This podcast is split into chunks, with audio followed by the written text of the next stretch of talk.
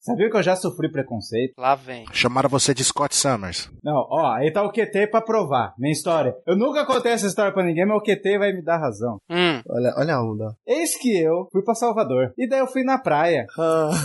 De boa, tranquilão. Uhum. De repente, olhei longínquamente lá no fa- é, farol da barra lá. Farol da barra. Olhei pra um lado. E de repente que eu percebi que toda a praia estava me vendo. Tava todo mundo vendo. Meu, Porra, é essa? Estavam abismados em ver um X-Men ali. O que, que você tava fazendo? Tava pelado? vocês já se sentiram como se fosse um unicórnio? Não. Nossa, não, não. Não, não, Não. nunca passei por esse sentimento, não. Porque, cara, eu olhei pra um lado, olhei pro outro, eu olhei pra minha brancura, falei, "Ah, meu Deus! Não, é. Tava brilhando no sol, né? Tipo, Branco gelo. No farol da barra, tipo, já, já me aconteceram muitas coisas exóticas. Eu não duvido muito, não, porque assim, a galera do farol da barra é meio uou, tá ligado? Tipo, joga umas paradas pra dentro assim. Ficou. Que loucura de. joga umas paradas pra dentro assim. Eu não quero saber o que, que é a parada. tipo, Na minha turma, com o Baruque, o nome disso é jogar dominó. a galera joga um dominó. Mas sim, e como é que foi, Mr. 27? Mas então, só eu era o branco palmito da praia inteira. Branco palmito. Acontece muito. O 27, ele é basicamente, então, o Edward Cullen. Cara, e tava todo mundo tava lá, lá, o- Sabe quando você sai de casa com aquele sentimento de não, hoje eu quero chamar a atenção. Você olha pro sol, vê assim, pronto, meio-dia. Daquele jeitão e veste aquela camisa branca com aquele short verde cana, meu irmão. 27 tava nessa pegada. Verde cana? Verde Né? cana. Vocês nunca viram essa, essa cor verde cana? Não. Já, é aquele verde espalhafatoso, tipo. Não, senhor tropicano. Caramba, verde cana. É aquele verde bem verde, assim, bem neon, assim. Isso. Vê de vendetta, vê de cana. Ah, pra mim, aqui a gente fala verde, marca-texto. É. É. Não, marca texto não é. Não, marca Vocês texto. não tão. Pera aí, pô. Pera aí. Muito modernos. Pra mim tem três tipos de verde: verde, verde claro e verde escuro. Acabou. Qualquer outra variação encaixa nas três. A paleta do Ansem é limitada. É exatamente, não tem, não tem espaço pra, pra negociação. É paintbrush ele. Pois é, eu tenho uma dificuldade enorme em identificar cores, apesar de aparentemente eu não ser daltônico, então minha paleta de cores também é limitadíssima. Esse verde seu tem na caixinha de lápis de cor? Tem sim. Tem, então, então tá na minha paleta de cor. Pera aí que eu vou pegar aqui minha caixinha de, de lápis de cor de 48 cores. Pera aí. Vai fazer o quê? Vai mostrar no vídeo? Vou mostrar aqui, ó. Aqui, ó. Ah, essa aí mesmo. Tá todo mundo vendo. aham. Entre o verde claro e o verde Ah. escuro, tem aqui, ó, verde claro, verde folha, verde pinho, verde oliva. Aí que vem o verde, verde escuro, verde turquesa e verde mar. Verde turquesa. É Deep Web. Tá parecendo nome de esmalte já isso. Pois é, e qual é o dessas cores, hein? Porque tem umas cores que tem o nome tipo azul bebê. Existe algum bebê azul? eu nunca vi. Bebê navio. Só se for. Avatar, uai. Tem 27 tipos de cores verde. Tá bom. Tá bom, fica lá. Senta ali rapidinho. Daqui a pouco a gente te chama, senta ali. Tem, tem muita cor que não faz sentido. Azul bebê não faz sentido. Salmão eu também acho que não faz sentido, velho. Azul banana também não. Cara, Azul banana. Azul banana. banana. Cara, Que banana que você tá comendo? Por isso que você não gosta de banana. tá, tá estragada, viu, cara?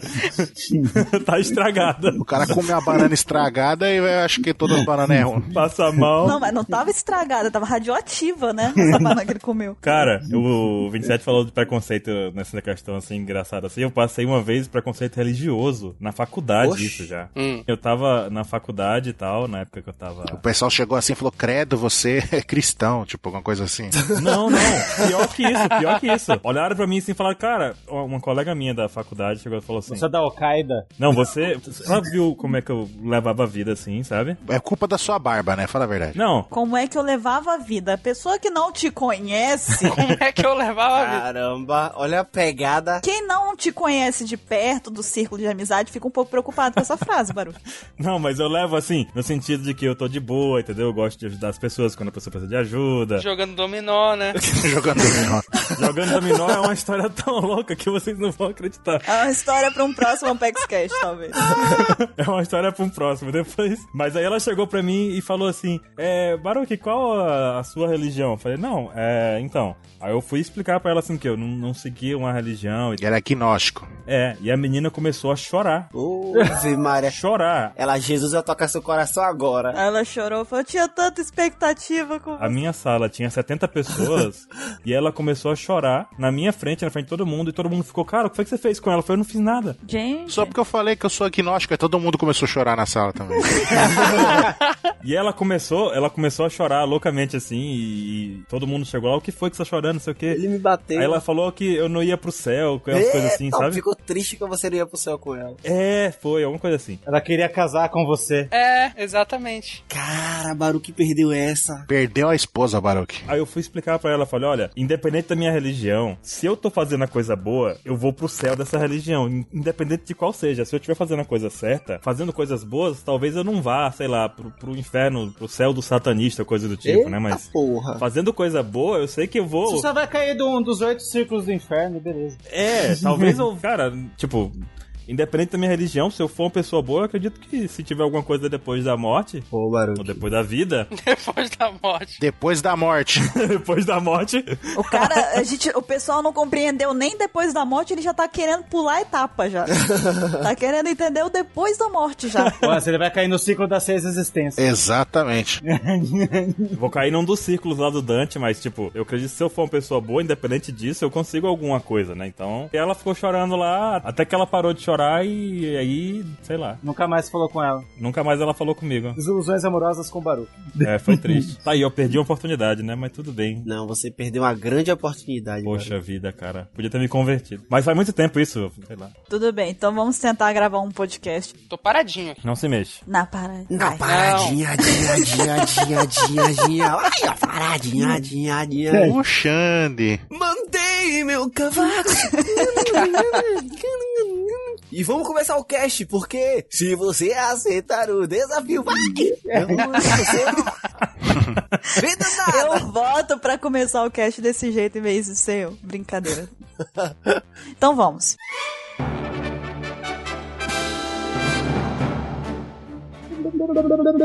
Começou o outro. Olá, jovens. Bem-vindos a mais um Apex Cast. Você já está me atrapalhando. Continua, que tá bom. Conseguiu começar no primeiro segundo atrapalhando o podcast. O grau de autismo dele tá avançado.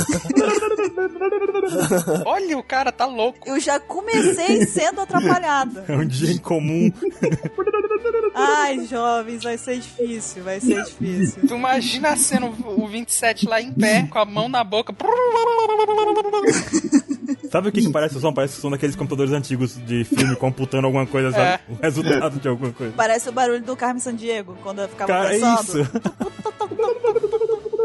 Então, depois dessa maluquice, né? Bem-vindos a mais um Apex Cash. Eu sou a Bururu e eu estou aqui hoje com o Mr. 27, com o Baruque, E aí, pessoas? com o Ansem, Olá, é muita maluquice aqui. com o Ketei. Olá, minha avó tem 80 anos e ainda é gostosa. É o que, rapaz? De onde isso veio? Que gratuito, cara. Que gratuito. Poderia ter me privado disso. O que que isso tem a ver com... E com o Mr. Caio? Olá, é, eu não jogo dominó, tá? Que fique claro.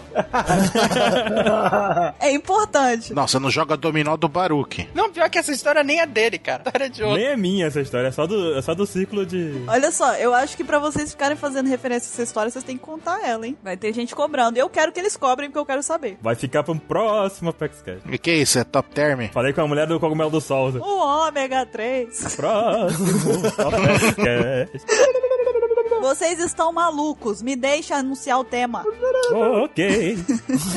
O tema dessa semana vai ser sobre 27 motivos por que você- Olha o cara, o cara tá retardado. 27 motivos para acompanhar One Piece. Mas antes de mais nada, vamos tentar ir pra leitura de e-mails, né? Vamos tentar, Mr. 27 deixa? Aproveita que ele ficou em silêncio e vambora.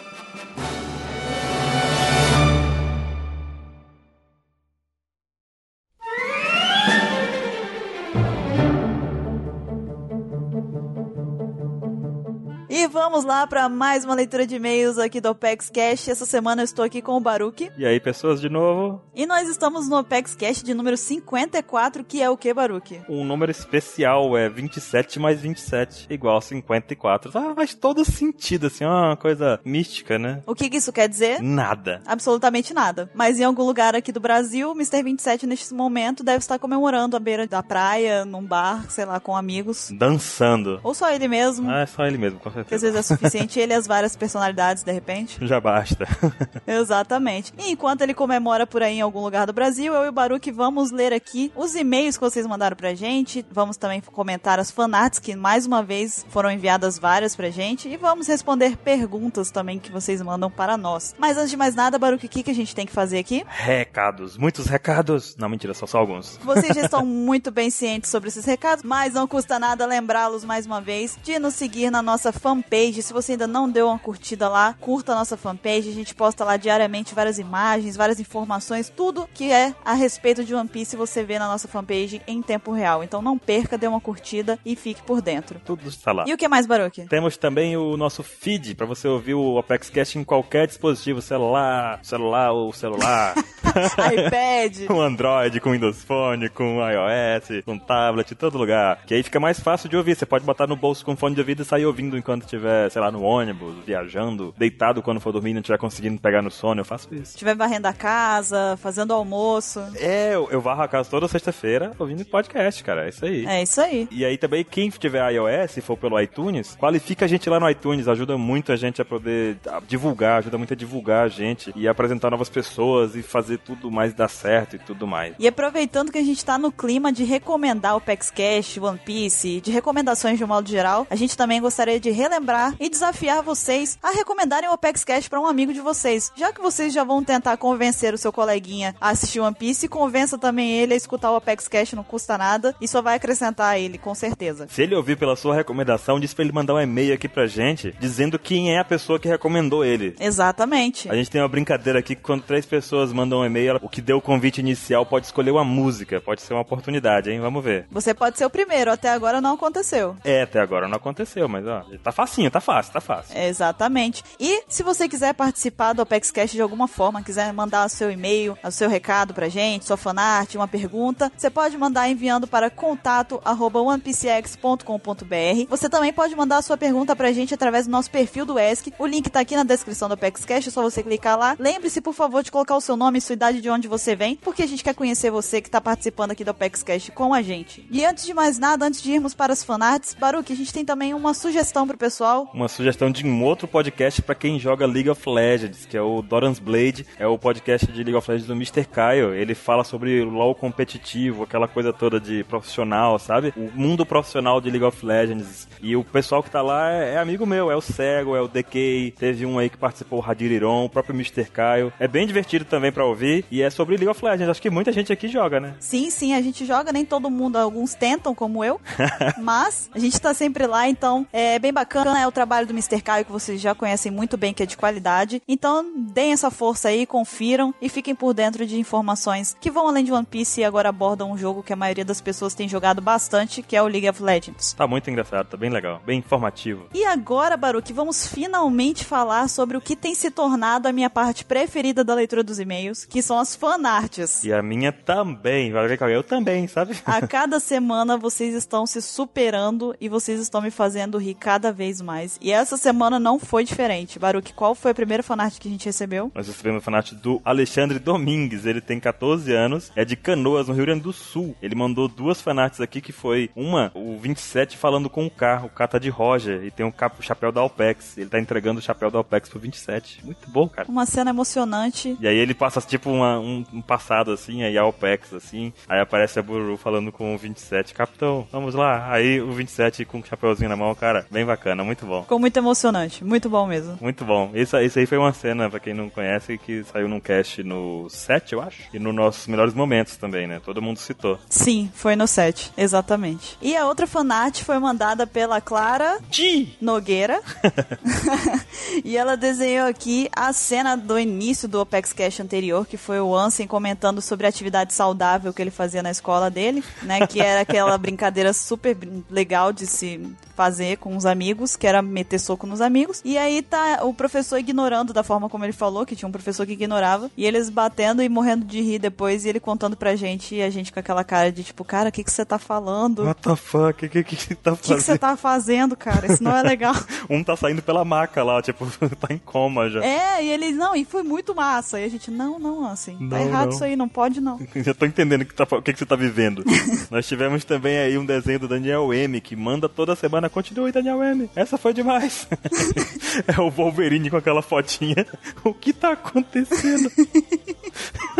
e o Wolverine tá acariciando aqui, ó. Uma fotinha do 27. Ele aproveitou a fanart do Ítalo que ele mandou num- numa semana É anterior. Meu Deus, cara. E ele colocou lá o, o Wolverine acariciando, assim, a, a foto do Mr. 27 enquanto ele Você escuta o vê. Paxcast. É uma, é uma fanart colaborativa. Um fez uma parte, o outro fez outra. Muito bom, muito bom mesmo. E a outra fanart foi do Gabriel Girelli. Ele tem 15 anos e é do Rio Grande do Sul. E ele mandou aqui a parte do Apex Cash em que a gente comentou a teoria do Mr. 27 sobre o, do, o bode, né? Do, Vegapunk. Do Sengoku ser o Dr. Vegapunk, na verdade, né? Brisada que a gente mesmo sabe que é brisada, sabe? Mas. Na verdade, essa fanart dele tem várias, eh, vários easter Muitas, eggs, né? Tem muitas. gaivotas, ok. Mr. 27 já, já apreciou, já por ter gaivotas, ele já tornou dessa daí a fanart favorita dele. A gente tem o Mr. 27 fazendo ali o que tá acontecendo e vendo a- o bode lá, e pirando, porque a teoria dele em tese estaria certa. E a gente tem também o carinha do, do How I Met Your Mother lá, representando o Mr. Caio, na verdade. Coitado do Mr. Caio. E ele fala, ele é o. Eu não sei.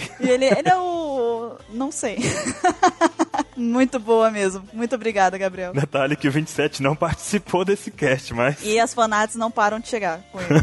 Em momento algum. Temos também aí outro desenho agora do Elias, tem 21 anos, mora em Franca, São Paulo, trabalha como eletricista em 1,90m, quase da altura do Capeleto. Vai ter que comer muito feijão pra poder, né? É. Bater a altura do nosso amigo Capeleto. Ele mandou um desenho que ficou muito divertido, que foi o ah, Bullying do Ansem. Ele fez a capinha do jogo Bully, né? Ficou muito bom. e Muito o- bom. né? você vê que mesmo. tem um dadinho 6 ali, ó.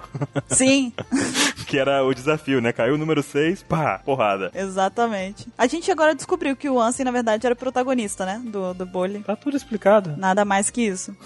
tá tudo explicado já. E a outra fanart veio da Mayra Cristina, de 12 anos. E ela me desenhou com um machado na mão, como se eu fosse o Morgan. Quando eu respondi no, no cast anterior, falando que se eu tivesse uma arma, né, qual que eu usaria seria um machado. Mas na verdade eu não tava querendo dizer exatamente igual o Morgan. Não que eu, eu não quero que meu braço se transforme num machado, não. Eu gosto da minha mão.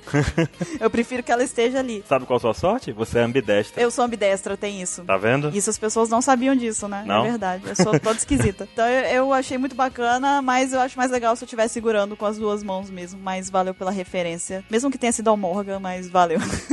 Ficou muito boa a fanart. Nós temos tanto artistas ouvindo ao pé que agora mandaram uma fanart que a gente citou e o cara desenhou com maestria, que foi o Ítalo da Silva, ele tem 18 anos, ele mandou pra gente o Bon Clay de- com armadura de cisne. Cara, essa ficou muito legal. Cara, ficou muito bacana. E, tem, um- e o cisne bêbado lá do do negócio tá lá de fundo. E o Cisne tá igualzinho, cara. Tá igualzinho. Tá igual, tá igual. E a pose dele de yoga ali, ó, tá com a armadurinha, cara. Sério, tá muito boa. E você vê, na cabeça do, do cisne do yoga tem um 2, tá vendo? ó?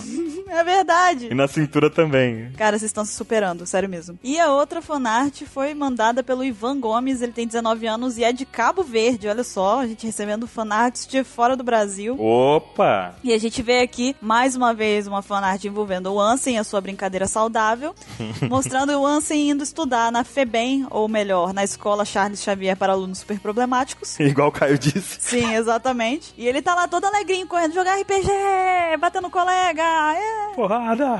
Didi. Mais uma vez, retratando aí a brincadeira saudável do Ansem. Outra pessoa que mandou pra gente aqui foi o Renan Ramos. Ele mandou um desenho aqui do 27, como é que ele fica antes das gravações. Tem o, o Máscara, aí tem o 27. Cara, sério, eu tô adorando quando as pessoas mandam fanart do Mr. 27 fazendo sátira com alguma capa de filme ou com alguma cena de filme. é muito bom. É muito sensacional, porque, Baruque, para pra pensar, não tem nenhuma situação em que não fique engraçado colocar ele. E o pior, não tem nenhuma situação que seja normal. Todas fazem sentido quando a gente conhece o 27. É, todas a gente consegue visualizar ele exatamente ali, sabe? Então isso é muito, é muito perfeito. Será que ele é sabe? parecido com o Jim Carrey? Ah, pode ser que ele seja. Pode Cara, ser que ele seja. você sabe que você. Ó, Ó, Ah. fica no ar isso aí, deixa fica pra lá. aí, fica aí. A outra fanart foi enviada pelo Lucas Nitson da Silva, ele é de Vespasiano, Minas Gerais, e ele acabou de se formar em administração. Parabéns, então, Muito pela recém-aprovação, recém-formação, né, na verdade, recém-conclusão de curso sua. Concluiu, missão cumprida. Exatamente. E a fanart dele, na verdade, também tem duas partes. A gente vê aqui o iniciozinho dela que tem uma mão segurando um papelzinho com o, o mítico número 6, né? Que o Ansem já explicou muito bem o que significa. e em seguida a gente tem o Ansem, hashtag Ansem Thug Life, ele colocou aqui. o Anzi na pose do Gear Forth lá, pronto pra poder soltar um gomo gomo no bullying. Cara, muito bom. Gomo Gomo no bullying, cara. Cara, isso tá muito errado. Tá muito errado, não é isso, cara. Vocês estão muito ousados. Não embarquem na onda do Ansem, gente, por favor. É errado, gente. Tá muito Isso errado. não está certo. Bruno, agora temos aí também a fanart do Leonardo Bruno. Ele tem 24 anos, é fã do Alquije e cursa arquitetura e urbanismo, mora em Fortaleza, no Ceará. Meu Deus, essa fanart, cara. Meu Deus. Essa fanart foi uma das mais complexas que a gente já recebeu aqui. Ela é simplesmente é uma história em quadrinho, cara. Ela é genial, É sério. Genial, ele fez uma mini historinha da turma da OPEX em Bicho Papão. Papona, bicha papona. Peraí, a turma da OPEX em Bicha Papona. Eu vi aqueles bacons ali, hein? No I no H, eu vi, hein? Olha só que louco, tem um K de espírito ali, tá vendo? Eu tô vendo, e o tempo inteiro ele tá ali Ele observando. tá o tempo inteiro ali, aí aparece o. o falando lá, ó, É o professor Lupin, né? Na verdade. Bururu vai lá e abre lá seu, seu maior medo, né? Tá tudo bem, é só usar o feitiço Ridiculous. o Ansem, vai lá, ó, vai lá. Aí vai, Bururu, mostra seu hack, magia pra ele, o 27. O que geralmente eu gostaria de ressaltar é o que acontece, tá? Porque geralmente eles pegam e falam assim, vai dar merda, vai lá, Buru, ver. Vai lá, Bururu, vai lá, dá uma olhada. Ah, vai você na frente, vai. Cavalheirismo nunca, né? Acabou. Bom que eu tô ali, ó, eita danado, vai ficar barril. E aí, em seguida, o que, que sai de dentro do armário? O Chuck, seu maior medo. Cara, a minha reação ali, Baruque, vocês viram minha reação Ah. ao vivo. Tá igualzinho. Tá muito bom, de verdade. Sai... Não, e o mais legal é que quando sai do- o chapéu da minha cabeça, sai outro chapéu do Chopper. Tem dois. Mas são dois, são dois do Chuck. Sim, mas eu tô com os Mas você dois na saiu os cabeça. dois, você saiu os dois. Eu tô com os dois na cabeça. O melhor são as reações. Você vê o Ansem falando, é, Chuck não é tão assustador assim. gente. Ah, Aff. Ele falando com ele mesmo, tipo, ele com os fake dele. A mão de luva dele. A Lilith escondida atrás dele ali, ó. Tá vendo? É verdade, desde o primeiro ela tá ali. O 27 brilhando, sugoi! Que é o tipo de coisa que ele faz mesmo. Até o Brazilian cara tá ali quietinho na dele, olhando. Com o olho arregalado ali, ó. E a- olha quem tá lá em cima, é o Caio. É que o tá Caio. acontecendo? E o Baruque com o tradicional dele, fale por você, parça. E o melhor de todos, o capeleto tá com a cara do capeleto, exatamente. Tá, que é a pior que cara que ele tá. faz pra quando ele quer me zoar ou quando ele quer rir de mim. É exatamente isso. e o Caio ali com a interrogação, que isso? Que isso, cara? O que, que tá acontecendo, né? Aí você usa o seu ridículo nele. Aí O que que acontece? E ele vira um belo de um porquinho. de bacon. Só que ele vira um pouquinho de Thriller lembra? Que tinha um quadro. É, aham. Cara, tem muito easter egg nessa Tem fanart. muito, cara. Tá sensacional. Vejam, vejam. Muito, ela tá muito legal mesmo. Ó a cabeça do 27 explodindo. É verdade. e a gente na pose, oi, oi. Meu Deus, tá muito bom. E o Caio, eu não vou editar isso. e o Vatal E é por isso que eu não participo. da aula. Exatamente. A minha cara ali muito bem é, exposta, a forma como eu reajo com comida, não só bacon, com comida de modo geral. Uma história em quadrinhos. Se eu tivesse a oportunidade, eu gostaria de ter essa fanart aqui comigo. Sério, eu colocaria ela, guardaria com muito carinho, porque ela ficou realmente incrível. De verdade, virou uma história em quadrinho. Eu quero uma cópia. Ficou muito boa, cara. Muito boa. Muito bem desenhada, muito bem arquitetada as ideias todas. Leonardo se superou mesmo, ficou muito bom. Apesar de ter o Chuck, que é muito raro eu gostar de alguma coisa que envolva o Chuck, mas Ah, mas ele virou bacon. foi o- o destino perfeito pro Chuck. Virar bacon, né? É, exatamente. muito bom mesmo, Leonardo. Você se superou, muito bom mesmo. E a outra fanart veio do Felipe de Souza. Ele tem 26 anos e é de Contagem, Minas Gerais. Ele mandou aqui pra gente também duas fanarts. E a primeira deles foi muito sagaz da parte dele também. Foi um detalhe que ele observou, assim como o Ítalo fez aquela vez do, do Bon Chan. Sim. Ele também observou a vez que eu comentei, que eu falei assim que o Crocodile e o Mr. One tava parecendo o relacionamento que tinha entre o Sr. Burns e o Smithers, né? Dos Simpsons. Aham, aí ele desenhou o Croco Burns. Smithers 1 e o Croco Burns. Ficou muito bom. Foi muito sagaz da sua parte observar isso. muito bom, muito bom. E ele também fez a capinha do jogo do Bully e fez o Xbox 270, porque será? Por que será, né? 270. E eu te digo que tem, tem um Panda Man ali atrás na fila, do lado esquerdo do Ansem, ó. Tem um 27 ali, né? Um 20, Mr. 27 ali camuflado na galera. Exatamente. E o Ansem com aquela cara de marrento ali, pronto pra poder fazer uma brincadeira saudável com os amigos. Como sempre, né? É uma brincadeira saudável. Como sempre, segue normal. Nós temos também a última de hoje, que é da Beatriz Alineri. Ela tem 21 anos. É Difícil dizer o nome dela, não imaginei. Um trava-língua para o Baruque. Um pequeno delay. Um pequeno lag, calma. Ela mandou um desenho da Bururu, falou assim, Mr. K está aqui, jute, jute, jute. Ah, ela fez a brincadeira com Jute, a jute, vinhetinha. jute. Tchut, tchut, tchut. Gomenasai, Mr. Caio. Ela pediu desculpas porque o Caio falou que não parece com ele a voz, né? Que ele escutou e falou. É verdade. é Como... Aí ela, me desculpe, Caio, mas como eu sou bonita, você vai me perdoar, né? É claro. Cara só. Eu não sei se o Mr. Caio vai perdoar. Eu perdoo. Mas o pior é que a voz do, do Caio lá da Jout Jout não é muito parecida, não. Não, assim, se você, se você escutar bem, remete um pouquinho, mas não lembra tanto, assim. né?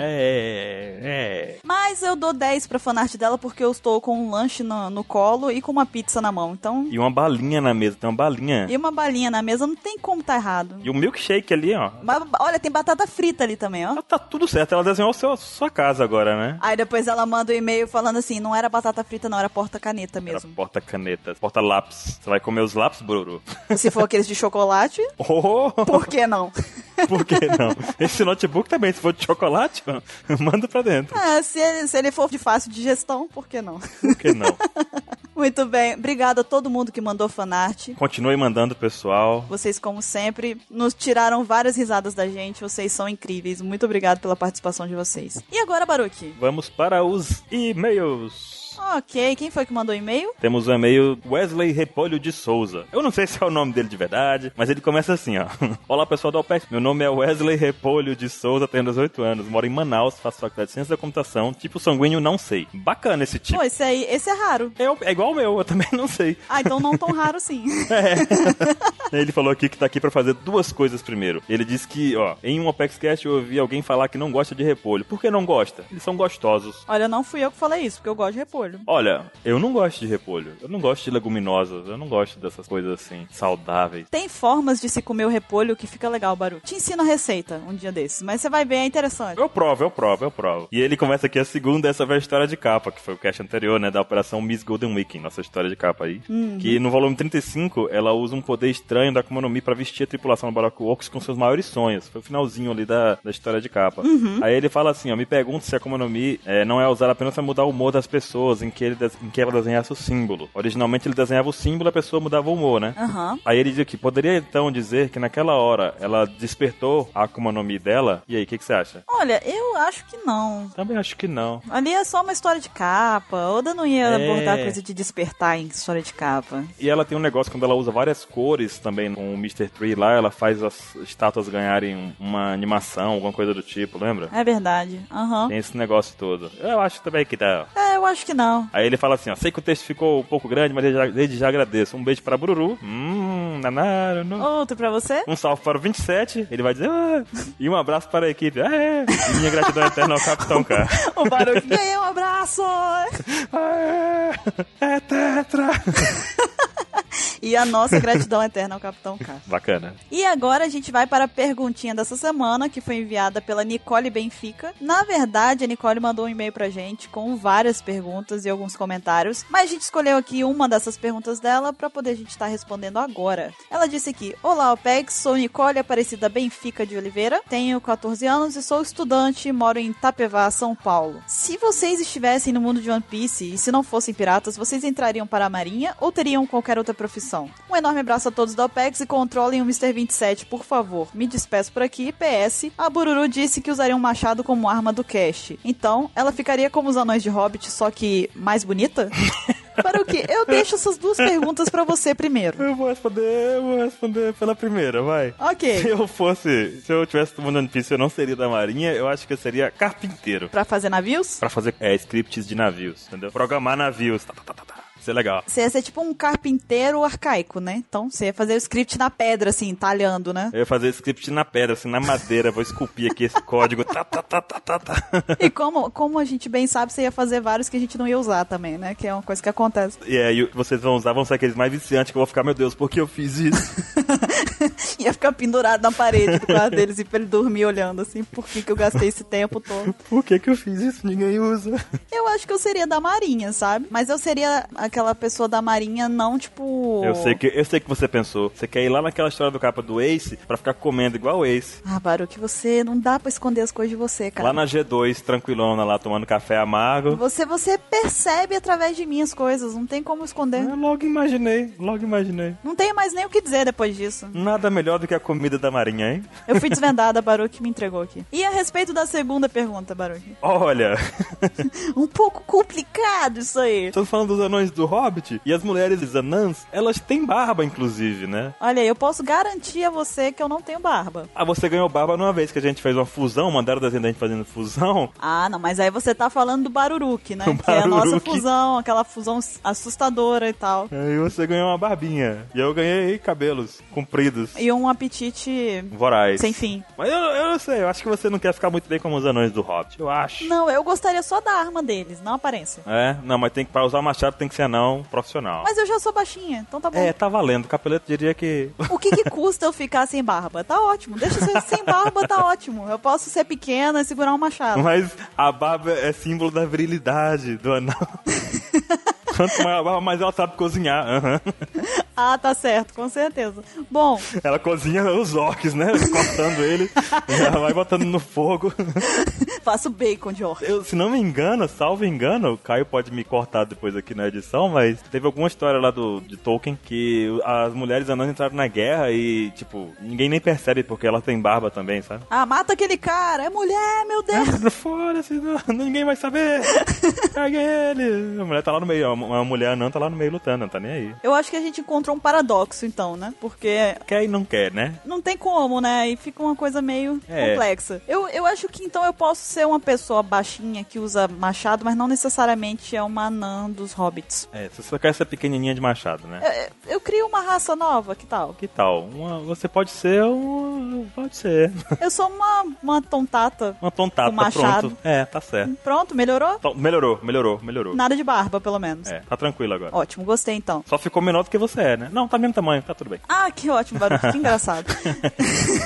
Curiosidade, inclusive, já que a gente tá falando do Hobbit, é que Baruch e Mr. 27 me mediram com uma espada do Hobbit na Fast Comics. É, E o resultado é que eu sou menor que a espada. a espada é maior do que. É, só uma curiosidade. A gente queria comprar a espada só pra poder medir ela todo dia, assim, mas não deu. Tava muito Ah. cara aquela espada. Era melhor só medir uma vez e acreditar, porque era aquilo ali A mesmo. gente tirou uma foto, né? A gente tirou uma foto dela do lado da espada. né? Vocês são muito legais. Gente, é muito bom ter eles como amigos. Fica aqui, Bruno, só um pouquinho aqui, só um minuto, vou tirar uma foto sua. Não, e eu, Aí, e eu tá. assim, gente, mas pra quê? O que que vocês querem e tal? Bateram a foto. Ah, realmente, a espada é maior. É, a espada é Eu maior falei, que ela, Poxa, tudo bem. gente, que legal. Viajei do Espírito Santo até aqui pra isso. Nossa, que satisfação. Comprovamos, pessoal, a espada é maior que a Bruno.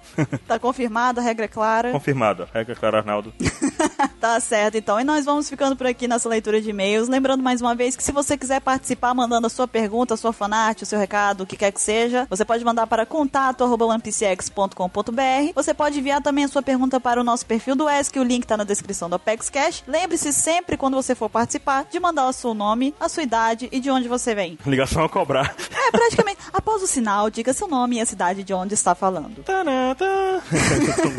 E é isso aí, fiquem agora com o Apex Cash falando sobre os 27 motivos para acompanhar One Piece. E a gente se vê na próxima semana, na próxima leitura de e-mails. Um bom Apex Cash para todos. Tchau, tchau! Até mais.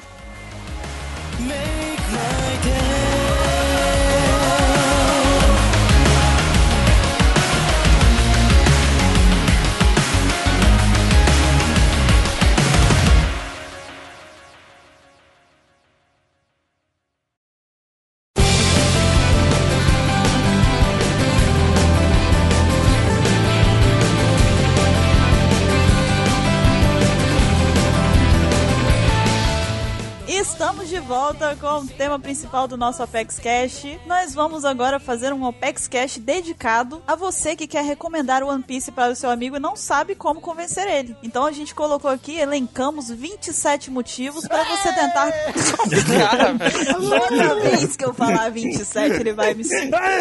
Eu vou terminar esse podcast surda. Só eu que acho que tinha que ter alguma coisa, tipo aquela, quando tem saudão do ensino, tipo, os 27, aí, pam, 20, pam, 7, pam, O Mr. 27 tinha que ser o cara da Casas Bahia, não tem? Você quer assistir quanto? Nós temos aqui mais de 600 episódios com o um sagradíssimo mangá do escritor. Quem tirou? Ana? Olha só, tem a Panini. Quietei, Liga agora, liga agora. quietei. Calma, calmeia, calmeia. Tipo, Vamos gravar a vírgula sonora pra esse cast, beleza? Vai fazer a chamada de cada ponto, ok? Fechou. Quer pagar quanto? Motivo número um! É, você vai falar, primeiro motivo, o motivo número um. Motivo número um, ei, tiro Oda!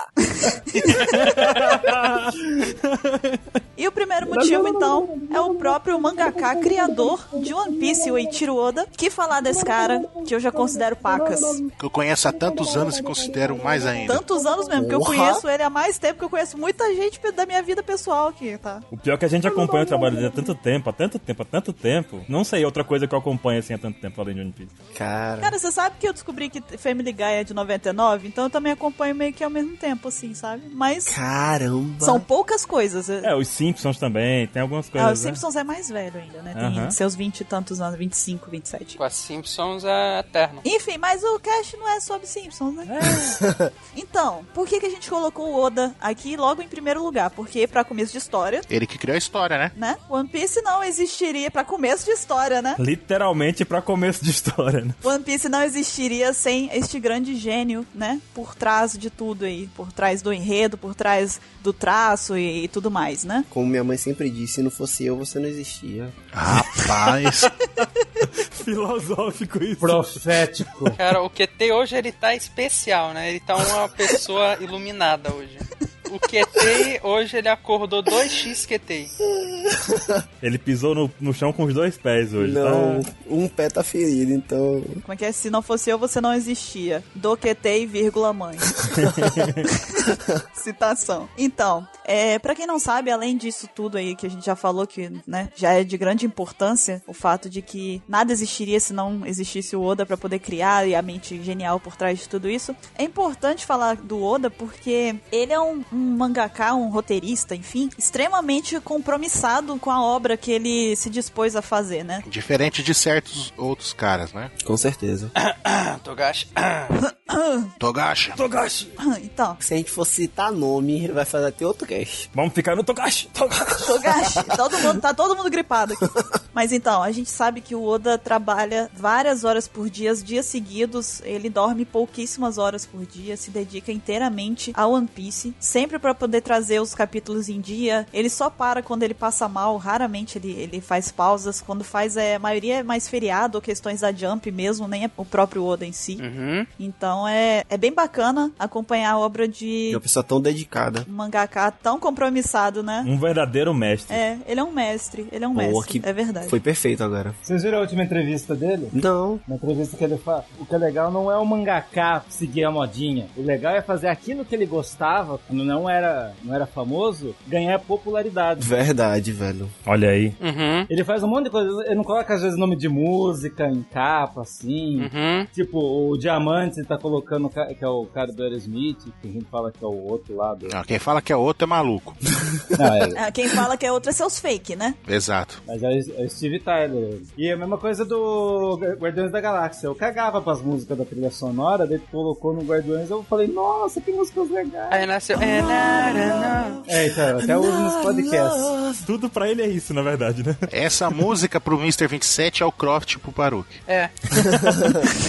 É equivalente. A, a- a mãe fala assim: filho, bora tomar café aí. Ele, "É, na, na, na, na." Aí se é o Baruch, é, é, filho, vem tomar café, ele Croft. É. Mexe aqui o café. Croft, Croft, Croft, O Croft. chefe chega no 2727, te faz um não sei o que pra mim. É, na, na, na. Aí você vê o mestre dele andando de costa assim com cara de que que esse cara tá fazendo? Vocês estão malucos. Vamos para o próximo, então? Vamos. QT, anuncia o segundo tópico, por favor. Pá, pá, pá. Motivo número 2. Traço do mangá e animação. Tu viu que ele fez até o efeito sonoro antes, né? Pá, pá, pá. Eu não sei porque que eu imaginei a musiquinha do Fantástico agora, né? Tchutchutchá, tchutchutchá, tchutchutchá, tchutchutchá, tchutchutchá. Nossa, o que tem de fantástico? O que tem sendo da água? Exatamente. Meu, pior que eu imaginei essa cena. Não, não, não, não. Vamos parar por aí. Parem, gente, parem, parem, que tá ficando. Parou. Né? Por favor. Vocês estão seguindo por um caminho pelo qual eu não posso ir. O Baruch já imaginou ele pelado. Pessoal, Parou. faça um gif de mim saindo da água com o pessoal do Fantástico aí e eu boto no Apex Com as Fantasy. conchinhas assim no- nos mamilos. Assim. Parou. Stop. Vai, Mr. 27, pra próximo. Então vamos falar do traço do mangá e da animação. Uhum, Com o passar do tempo, a gente já percebeu que o Oda veio mudando o traço do mangá Uhum. sim. também, né? O chapeuzinho do, do Rufa no redondinho e tal. Tem pessoas que falam que o traço do mangá é insuperável, tem outras pessoas que não. Tem gente que acha que é o Oda que faz desenho e animação. Ah, é verdade. É. Tem gente que acha que é a gente que faz animação. Mas por que, que vocês não lançam 10 episódios por semana? Por quê, né? São seus fakes, Ansa. Mas os fake, tem fake meu que acha isso aí. Se, se você quer ver o pior, outro dia eu falei assim no Facebook alguma coisa sobre o spoiler. O pessoal, pô, KT, por que você não fala pra ele lançar um spoiler melhor assim, que não sei o quê? Eu falo, não, pô, pode deixar comigo. Eu falo com ele diretamente. Vou resolver o problema, pode deixar. Já comigo. Oda lançando spoiler. Ah, já brigaram comigo porque eu não quis passar o endereço do Oda. É, porra. Fazer o quê, né? Ué, acreditam que eu tenho o endereço do Oda. Eu queria saber o que, que as pessoas levam a crer que se eu tivesse o endereço do Oda, eu já não teria, por acaso, dado um jeito de mandar uma carta, de ir lá, de repente, né? Não passa isso na cabeça. Mas ok, então, falando do traço e da animação, uma coisa que é muito legal também eh, de falar é que o maior preconceito, junto com o tamanho dos episódios de One Piece, é que as pessoas falam do traço. Uhum. É verdade. Muitas pessoas têm preconceito com o traço. Culpa do Degushi. Degushi é o nome dele. Eu não, não, eu até não acho ruim o cara reclamar do traço. O que eu acho ruim é da pessoa falar, é, antes One Piece era, o traço era excelente, e agora Não. tá horrível, Ah, Eu só tenho uma coisa pra dizer: não é Naruto. né? Porque Naruto, o traço no começo é maravilhoso. Aí depois aí o, o outro lá, até esqueci o nome dele. Kishimoto. Kishimoto, ele, ele começou a desenhar com o pé. Ele, não, ele pediu pro Kurumada desenhar pra ele o Naruto. É, porque o Kurumada desenha maravilhosamente ruim também, né? Mas tudo bem. Mas assim, ó, você quer ver uma coisa que eu acho super interessante nas animações? São usadas muitas técnicas durante as pinturas, seja de cenário, sejam pra personagem, seja pra arma. Tipo, tem- você vê que tem alguns cenários de fundo que tem efeitos aqua- aqua- aquarelados. Oi, eu não, né? Oi? Tá foda, é show. Oi? Você tá brigando com as cores hoje, hein? Soletrando, vai. Vai. Traço. É, T-R-A-S-S-O. Tá certo, miserável. acertou! Não, agora é sério, ó. Seguinte, tem coisas do mangá. Não, na verdade, tem coisas do traço do Oda que eu acho que são incríveis. Em primeiro lugar, ele pegar essa coisa de tornar as pessoas passar pro próprio traço dele. Isso, velho, é difícil de fazer. É muito difícil de você pegar uma pessoa, por exemplo, pegar o rosto da Buru e desenhar ela com o meu, o meu traço próprio e deixar bonito, entendeu? E assim, vamos tirar do, por exemplo, Kizaru. Se você olhar pro ator do Kizaru e olhar pro desenho, você vê que é o cara, entendeu? Aham. Tem isso do, isso do Oda eu acho fantástico. Outra coisa do Oda que eu acho incrível é a criatividade que ele tem pra criar personagem, velho. Não Sim. é todo mundo que tem facilidade pra fazer criação. E a criação na velocidade que ele faz, porque assim, você vê que pra Dressrosa foi um leque totalmente novo de personagens. E pra fazer isso, tem gente que demora um ano pra planejar uma saga, pra fazer coisas do tipo. E ele consegue, numa velocidade muito boa, criar personagem novo. Ele é um cara que não se limita a fazer o corpo humano da forma que a gente vê normalmente, entendeu? Isso é um, um- um ponto bom pra, pra ele. Seguindo a anatomia, né? Seguindo Anatomia, a anatomia. padrão. Assim. Isso. E eu acho que essa coisa do traço dele ser mais, mais solto dá muita, muita possibilidade pra ele. Muita liberdade criativa, Isso. né? Por exemplo, se ele fosse, se ele tivesse o traço igual o Takehito Yunoue, que é do Vagabond, velho, ele não, ele não teria tanta liberdade pra criar personagem, até mesmo pra criar armadura e encaixar isso, entendeu? Ia ser difícil, ia ser mais difícil. A coisa do traço dele ser simples, além de facilitar pra ele criar personagem, pra ele desenhar mais rápido, tipo, ele pode muito bem deixar essa coisa do traço dele um pouco de lado, fazer um traço mais simples e fazer o que ele faz atualmente, que é dar um detalhamento melhor nas cenas, entendeu? Porque assim, na verdade ele usa pouca retícula no mangá em geral, mas você vê bastante achura, você vê certos detalhes em construções que são, porra, velho, Incrível mesmo. tem estruturas que o Oda desenha que você. Porque normalmente a gente pega um papel, uma folha 3 pra desenhar quadrinho. E assim, velho, mesmo numa folha 3, você desenhar. Como é o nome do castelo da, da Ilha dos Tritões? Do Palácio? Ryugu. O castelo Ryugu, velho, é. f-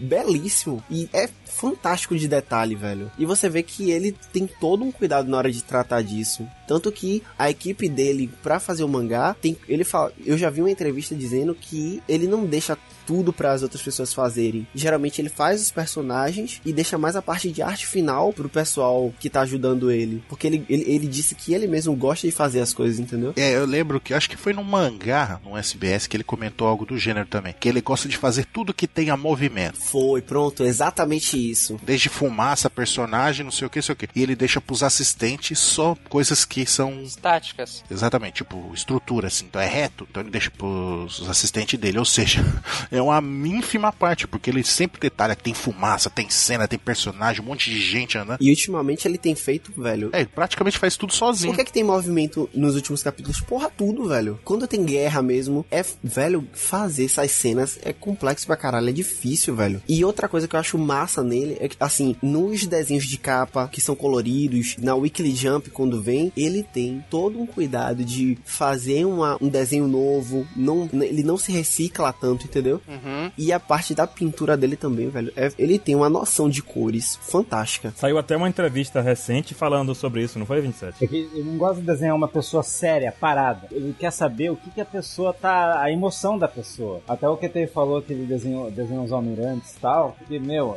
é aqueles, aqueles dois fatos. Ele trouxe uma coisa que era do passado dele. Ninguém nunca ia saber como que era a cara do Kizaru. Ele trouxe, pegou as expressões dele. A gente até consegue imaginar como que a pessoa era, né? O Kizaru, ou o Kijo e tal. Isso. Ele consegue trazer as emoções. Uhum. E ele falou também sobre, co- sobre o negócio de colorir a capa, não falou? Falou da, que ele usa Copic e lápis, lápis de cor pra fazer as capas. Ele usa co- uma caneta Copic, E aí ele passa duas vezes, porque quando sai na Jump a cor não sai totalmente igual a que ele botou, mas... Velho, isso- olha que experiência massa, né, velho? Porque assim, eu nunca usei Copic, eu não sei como é que, que se comporta nessas coisas, mas assim, por cima do Copic, ele vem pra fazer os detalhes, usa o lápis de cor, que realça, entendeu? Uhum. Os brancos e tudo mais. Não, vamos fazer assim, ó. Deixa o pessoal, se tiver curiosidade, ele clica no link que tá aí no post e vê tudo tudinho. Pronto, melhor. Pronto. E já da parte de animação, tem uma curiosidade. A gente tava falando que tem essa coisa toda da produção do mangá, ou da produção do anime, o pessoal pensar que é o Oda que faz, e não é. São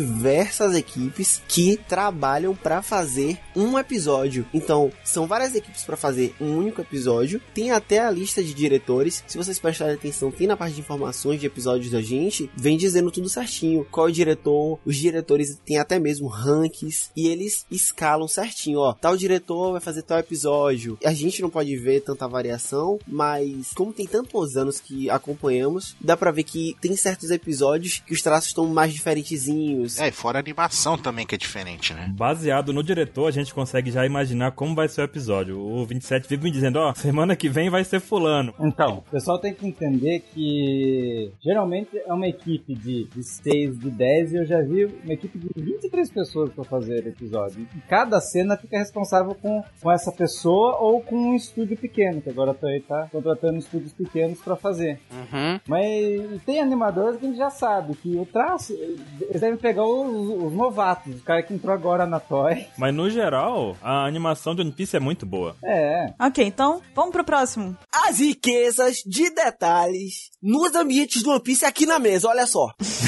Cara, pois era, inventando aí no assunto do traço, né? O Oda ele tem uma vantagem enorme, assim, que é a riqueza que ele dá nos ambientes, que a gente até comentou, né? O Castelo Yugu e tal. Se a gente for comparar com outros mangakas, né? É absurda a diferença, né? Soul Society? Que? Soul Society, né? Hã? Peraí, peraí, de quem? De que lado? Las Noches? Você disse Las Noches? Mundo Rueco? É porque, na verdade, o Oda pega, ele criou esse ambiente, esse universo, e ele explora ao máximo esses cenários que ele imagina, porque são coisas que a gente não consegue visualizar tão facilmente, tipo os objetos, as formas como ele trabalha, o- do, do cenário, o ambiente em si, em que as coisas acontecem. Vai desde o tipo de, de rei dos mares, de criaturas que vivem nas, no mar, a, sei lá, detalhes nas roupas dos personagens, que mudam com frequência, sabe? Isso é fantástico, velho. Isso é fantástico. Isso é uma coisa que eu acho muito interessante, esse tipo de detalhe. É, eu acho que por ele trabalhar com ilhas também, e com ilhas tão distintas, ele tem uma, uma liberdade muito grande de fazer o que ele quiser com ambientes, né? É, exatamente. Sem dar muito spoiler, a gente tem uma ilha que é metade fogo, metade gelo, a gente tem uma ilha que é to- embaixo do mar, a gente tem uma ilha que é Tem uma que é tudo comprido. Tem uma que chove raio. que chove raio. É incrível, né? Então você tem ambientes muito ricos, variados, né? E muito bem trabalhados por ele, né? Uhum. E ele explora isso muito bem. Ele pega a temática da ilha que ele criou e ele explora assim nos detalhes. Ele deixa tudo com muito, muita riqueza de detalhes. Tanto é que a gente vai dizer mais pra frente algumas coisas que a gente encontra nesse, nessa questão dos detalhes aí que deixa a gente louco como fã e como. Ah, E outra coisa, além dessas ilhas mais extremas, de ambientes mais extremos, até as ilhas que são normais, entre aspas, são bem trabalhadas também. Você vê que a, as cidades, população, tu, tudo, se você parar pra reparar direitinho, é tudo tem a sua própria característica, não é uma coisa padrão. Até desde a vestimenta, a- o estilo das casas, entendeu? Tipo, Então você tá me dizendo que não é tudo quadrado e todo mundo de roupa preta? É isso! eu não li nem assisti Bleach, eu não posso falar nada. O céu não é limpo, olha só que interessante. Tem nuvens, né? E não é num deserto. Tem gaivotas, né? No céu, inclusive. Até o deserto, né? O deserto também tem detalhes também. Isso é muito foda, velho. De você poder chegar e criar um universo pra cada ilha. É muito bom isso mesmo. E o legal é que ele sempre pega alguma característica de algum país, assim, tal, às vezes. né? Ele costuma pegar, realmente. Um detalhe legal, ele criou marcas de roupa e essas roupas seguem um estilo próprio. Tipo, você consegue saber a marca da roupa só pelo estilo dela. Vocês É, já tem perceberam o isso? creaming, por exemplo, né? A do Papagu, a do, é, a do Creaming, você sempre tem um estilo igual, de cor e tudo mais. É bacana isso. Muito bacana mesmo. Sim, sim. E qual é a próxima? Você quer pagar quanto nessa trilha sonora? Quer pagar quanto? Eu vou te falar que a trilha sonora de One Piece ela é fantástica. Ela é muito Eu rica. voto igual. Ela não é maçante, isso faz muita diferença. Porque com 600 episódios, né, cara? É a variada também, tem uma variedade de estilos musicais. Sim. Não é nem a questão dela não ser maçante. Ela não é apagada, sabe? Porque tem, tem trilha sonora que você nem, É. nem sabe que existiu. A trilha sonora de One Piece, se você parar pra escutar ela sozinha, tem o sentimento, você se emociona. É verdade. Você consegue ligar cenas às músicas. E isso é algo que só uma boa trilha sonora Nossa, verdade. só um-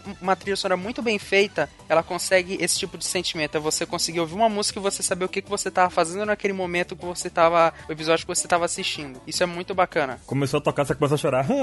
É.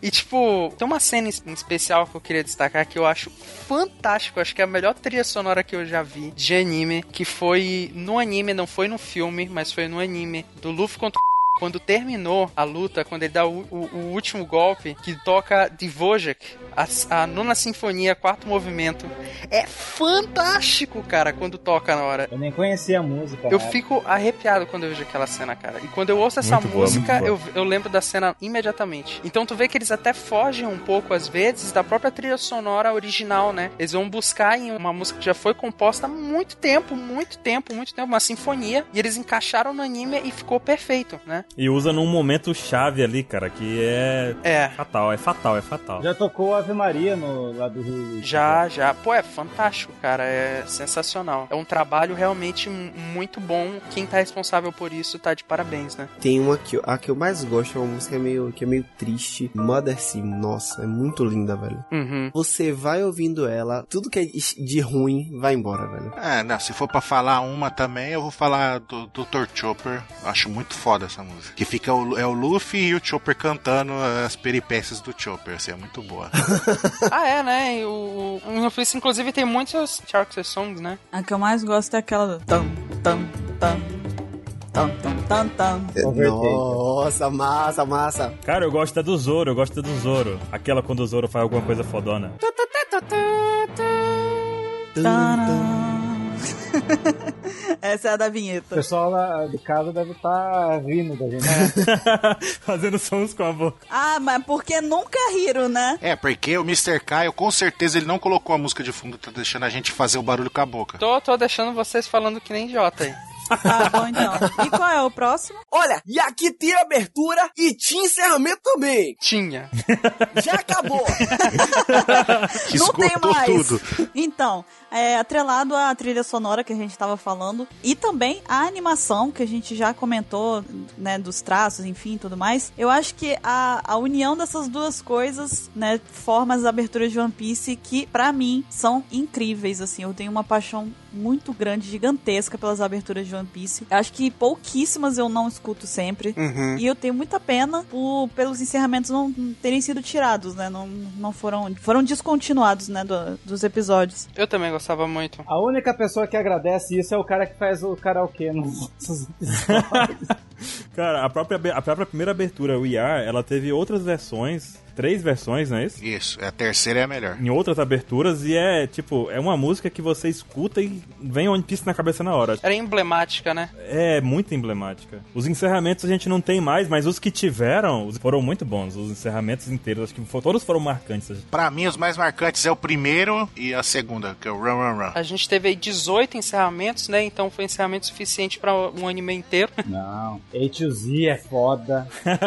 É muito bom, né, cara? Teve- Foram muitos encerramentos com músicas muito boas, muito bem escolhidas, né? Before Dawn era pra ser uma abertura, cara. Sobre a abertura, a gente fez até um, pod, um OpexCast inteiro falando das aberturas. Exatamente. Inclusive, a prova que a trilha sonora da parte de openings e endings de One Piece ela é tão boa que eu uso repetidas vezes ela no cast, né? Quase todo cast. Ninguém liga. Ninguém liga. Eu, va- né, eu, eu tô sempre variando com músicas de outros animes e tal, de, de rock japonês e tal, mas muitas repetem várias vezes e o pessoal não liga, né? Porque são músicas boas, Que emblemáticas. gostam de ouvir, né, cara? Sim. O pessoal gosta de ouvir. Sim, e o Baruque falou bem. A gente falou bastante sobre as aberturas no, no Apex Cash de número que agora já não me lembro mais. Mas tá aí linkado. Vai estar na descrição.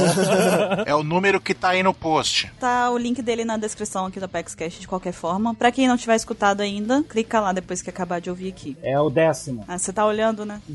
eu, vou, eu, vou, eu vou fingir que você sabe de cabeça, tá? Poxa, Mr. 27, que legal. É meu hack. Aham, então vamos pra próxima. Que tem? Tá vendo esse One Piece aqui? Trama complexa e completa. Então, né, uma outra coisa que merece destaque que me, pra pessoa acompanhar One Piece é a trama complexa. O Oda, parece, muitas vezes a gente fica de queixo caído, né? Com vários foreshadowing, coisas que, que mostra na história e fala, não, não tem como ele ter inventado isso agora. Foreshadowing? Exatamente. Aquilo que a gente fez dois casts sobre? Exatamente, o link tá aí no post. Aquele que é o 8 e o 20? Ó, Aqueles que vão estar na descrição do Apex Cash? Exatamente. fantástico! Fale mais sobre isso. O que que é esse tipo de trama complexa, no caso? né? Vamos fazer o seguinte, deem um exemplo aí de um foreshadowing sem spoiler, que a gente tá indicando pro pessoal. Então, no começo da história eles falam de One Piece, e aí no final eles vão achar esse tesouro. Mentira. Parabéns! É porque tem até uma imagem que diz muito bem sobre essa questão da, da complexidade da trama de One Piece, no caso. Por exemplo, tem uma imagem que eu vou ver se eu encontro ela aqui, que mostra uma linha entre alguns animes, no caso Naruto e Bleach. Faz a comparação da- de como a história ela caminha, vai, vai seguindo uma linha cronológica e ela vai se é, indo pra cima e pra baixo. No caso de One Piece, ela vai pra cima, pra baixo, pra trás, pra frente. Quer dizer, o autor consegue, Oda consegue usar elementos do começo da história, no meio da história Tipo, ele consegue usar coisas antigas, ele consegue bolar algo que crie ligações entre personagens, entre situações, entre lugares. Isso só prova que é uma trama complexa, por quê? Porque não é um negócio que ele, ah, não, agora eu fiz isso e vai ser a partir de agora, né? Igual Naruto. É, exatamente, Ansem. É, a coisa é pensada. Ele já planejou isso antes, quando ele introduz a gente nem percebe. Esse é um foreshadow, por exemplo. É, na- nada é gratuito. Eu mandei a imagem aí, vou colocar na descrição também depois. Nossa, a de Naruto é a melhor. Nada tem conexão com nada. Tá vendo? Essa imagem pra mim define muito sobre a trama de One Piece. Não sei se vocês concordam com Sim, isso. sim. Em Gênero e número. E você vê que as linhas, elas sempre vão, mas elas sempre voltam. Exatamente, tem ligações. Igual as ondas do mar. E o, o outro, o outro motivo é qual mesmo? Olha essa fantasia aqui! Fantasia da Elsa! Ó, Não, não é essa! Eu quero é mistério! Vem, traz a fantasia de mistério da obra! Que isso? Tá que bom. diabo? Ah, O que que é... Eu não entendo. Eu não sei de onde ele tira Eu não essas sei, coisas. cara. Ele tá vendendo Mas são, produto mas mistério são da mistérios história. da história, né? A gente tá sendo feito de besta, tá? Ó, o motivo 7, pra você que não entendeu o que o QT falou, são os mistérios da história, ok? Pronto. Obrigada, Caio. Não é a fantasia da Elsa. É. Tem tantos mistérios em One Piece que a gente, até hoje, no começo da, do, do começo da Fera, a gente fica com aquela curiosidade daquele mistério. E até hoje, a gente que tá assistindo até hoje, a gente não sabe de muita coisa, cara. O que eu posso dizer, assim, que eu acho que muita gente vai conseguir entender nesse tema é que, assim, quem já assistiu Lost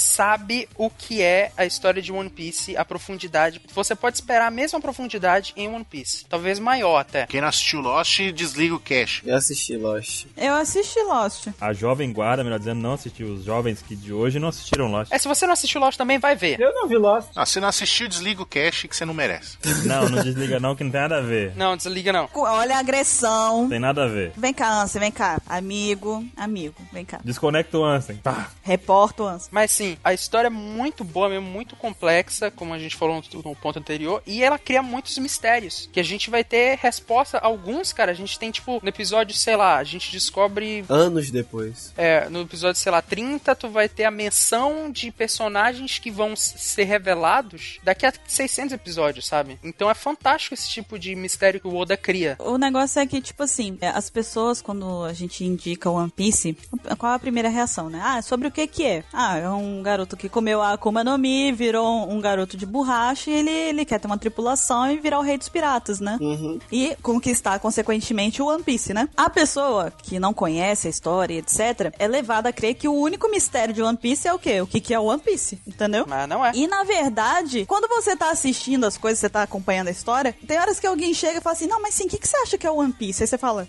Sei tá lá. Ih, cara, não é que tem isso aí também? Nem lembrava mais, né? As maiores teorias, as maiores discussões não tem nada a ver com One Piece. É. Não. As mais interessantes, inclusive, durante a história, não são relacionadas exatamente ao tesouro One Piece. Verdade. Ou será, né? Não sabemos. Ou são, é, né? A gente tá aqui falando também, né? A história de One Piece ela é tão complexa que a gente tem uma linha de tempo de 800 anos atrás do começo da história. E que influencia até hoje a Sim. história. Então tu tem uma, uma linha de tempo enorme, gigante de acontecimentos. E que tudo isso que aconteceu no passado e que tá acontecendo e que vai acontecer tem relação direta. Tipo, não é uma coisa jogada ao vento assim, ah, aquela pedra caiu ali. zá, zá. Não, tem um motivo, aquilo ali influenciou naquilo e que vai acarretar naquele outro negócio. Aham. E é sempre muito legal você falar isso quando você for indicar One Piece pra alguém, você alertar essa pessoa. Preste atenção em tudo. É. Ah, em, em tu- tudo. Tudo. Tudo. Não pisque, tá? Quando você estiver assistindo, não pisque. Porque mesmo se você prestar atenção em tudo, você não vai pegar os sinais que o Oda vai mandar, entendeu? Pra quem assistiu Lost é a mesma coisa. Ninguém de 13 anos de idade, 14 anos, tá 15 anos assistiu Lost. Assista, é bom. E se você assistiu One Piece na velocidade da luz, como tem muita gente que faz, né? Faz maratona. Quando chegar no final, eu vou te dar uma, uma dica pessoal. Reassiste. A experiência é outra. Eu, pelo menos, achei muito bom a segunda vez que eu assisti One Piece. Já foi sabendo de tudo, né? Já tipo, ah, né? Sim, já foi puxando muita coisa que eu olhei. Caraca, ele fala no episódio 30. Capitão América, entendi essa referência. Conheço o cara que conhece essa referência. É muito bom mesmo. se você não quiser reassistir, lê o mangá, cara, que vale muito a pena também ler do zero. É muito bom. O, o bom de One Piece é que é como se você estivesse lendo vários mangás dentro de um mangá só. Uhum, sim, também. Verdade. São- São tantas histórias diferentes, tantas ramificações e sub-histórias e tudo mais, que parece que são várias obras dentro de uma só. E o pior é que você quer ficar sabendo de tudo que acontece. Tipo, você se afeiçoa muito a personagens secundários, essas coisas. É muito amor, gente, muito amor. E qual é o próximo motivo? Aqui a gente quebra preço, quebra TV, quebra rádio e quebra preconceito também. Cara, fantástico. Essa foi muito boa. então, é o motivo número 8, né? One Piece quebra vários preconceitos. Como é que é? Quebra preconceito, como aquele podcast que a gente fez? Como Ah. aquele podcast que vai estar, sabe onde? Sabe onde vai estar? Que vai estar linkado! Na descrição do Apex Cash. ele vai tá. Olha só! Tá lá, tá ali, ó. Você tá duvidando de mim? Vai lá, Lili, dá uma olhadinha, tá lá. Fantástico, fantástico. Tá tudo naquele lugar, na descrição do post. Então, não há tanto tempo, a gente fez aí um Opex Cast falando sobre como que o One Piece consegue abordar e também quebrar sutilmente alguns preconceitos, né? A gente já viu aí que o One Piece quebra vários preconceitos de forma sutil e etc. E a gente tem vários casos que não dá pra entrar muito a fundo, porque senão a gente acaba dando spoiler, mas tá relacionado aí a racismo, o que mais? Sexismo. Diferença social também. um Tem um pouquinho de heterossexismo também. Sim, sim. Tem vários, Vários, vários, vários, vários. tipos. São diversos. Preconceito religioso, né? Ah, tem o preconceito com, com pessoas deficientes. Deficiente também, é. Tem, tem. Que a gente acabou nem comentando no cast, mas que acontece muito, bastante em One Piece. O Oda trabalha bastante essa questão. Então, é mais um ponto muito positivo, porque acaba contribuindo para que você cresça como ser humano, né? One Piece vai além do simples entretenimento, na verdade. Ele não deixa de ser uma certa escola, né? Ele educa. É, e não vai pensando também que o Oda ele sempre aborda só o lado da minoria. Às vezes ele aborda um preconceito dos dois lados da moeda. Verdade. Sim, com certeza. já aconteceu. É verdade, é verdade. Ele faz sempre dos dois lados. Então, até o, o caso do- dos deficientes, né? A gente tem um personagem sem um braço que é fodão e a gente tem um que só serve pra tomar pau, né? É. Tá querendo saber mais? Então assiste lá. Tá curioso? Descobre aí qual é que leva.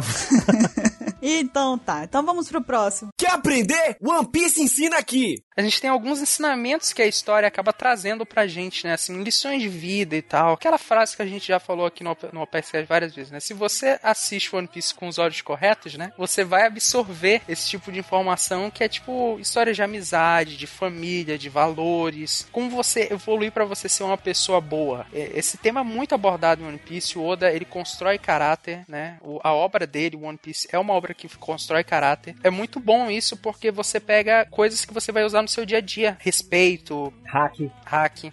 Verdade. Todo mundo usa hack todo dia, né? ah, que com certeza. É, eu mesma depois que comecei a assistir desenvolvi É hack do armamento. Meu braço fica preto aqui. Ela bateu, tá roxa, né? Tem horas que eu não tô fazendo nada assim e ficou preto. Isso é necrose, Buru. Mas ó, a gente até brinca com isso de, dos ensinamentos que o One Piece traz, porque às vezes a gente encontra fãs que assistiram tudo, leram tudo, mas que não pegaram nenhum desses ensinamentos. Eu fico assim, é- é- Mas esses daí se dividem em metade dos que assistem com o olho errado e metade dos fake do lance, né? É. pois é, só pode, né? Que Cara? vê o Two Piece. É o Two Piece, porque Não pode contar. Ultimamente eu tô tendo muito trabalho pra gerenciar esses fake aí. gerenciar esses gal- essa galera aí. Mas porque, pô, a história inteira traz esse tipo de ensinamento e tem gente que não capta isso. Então, quando for assistir, preste atenção nisso. Você vai ver que tem muita coisa interessante e boa, muita mensagem positiva transmitida ali de forma não tão direta, às vezes muito sutil, na verdade, né? Num tratamento entre personagens, numa coisa desse tipo.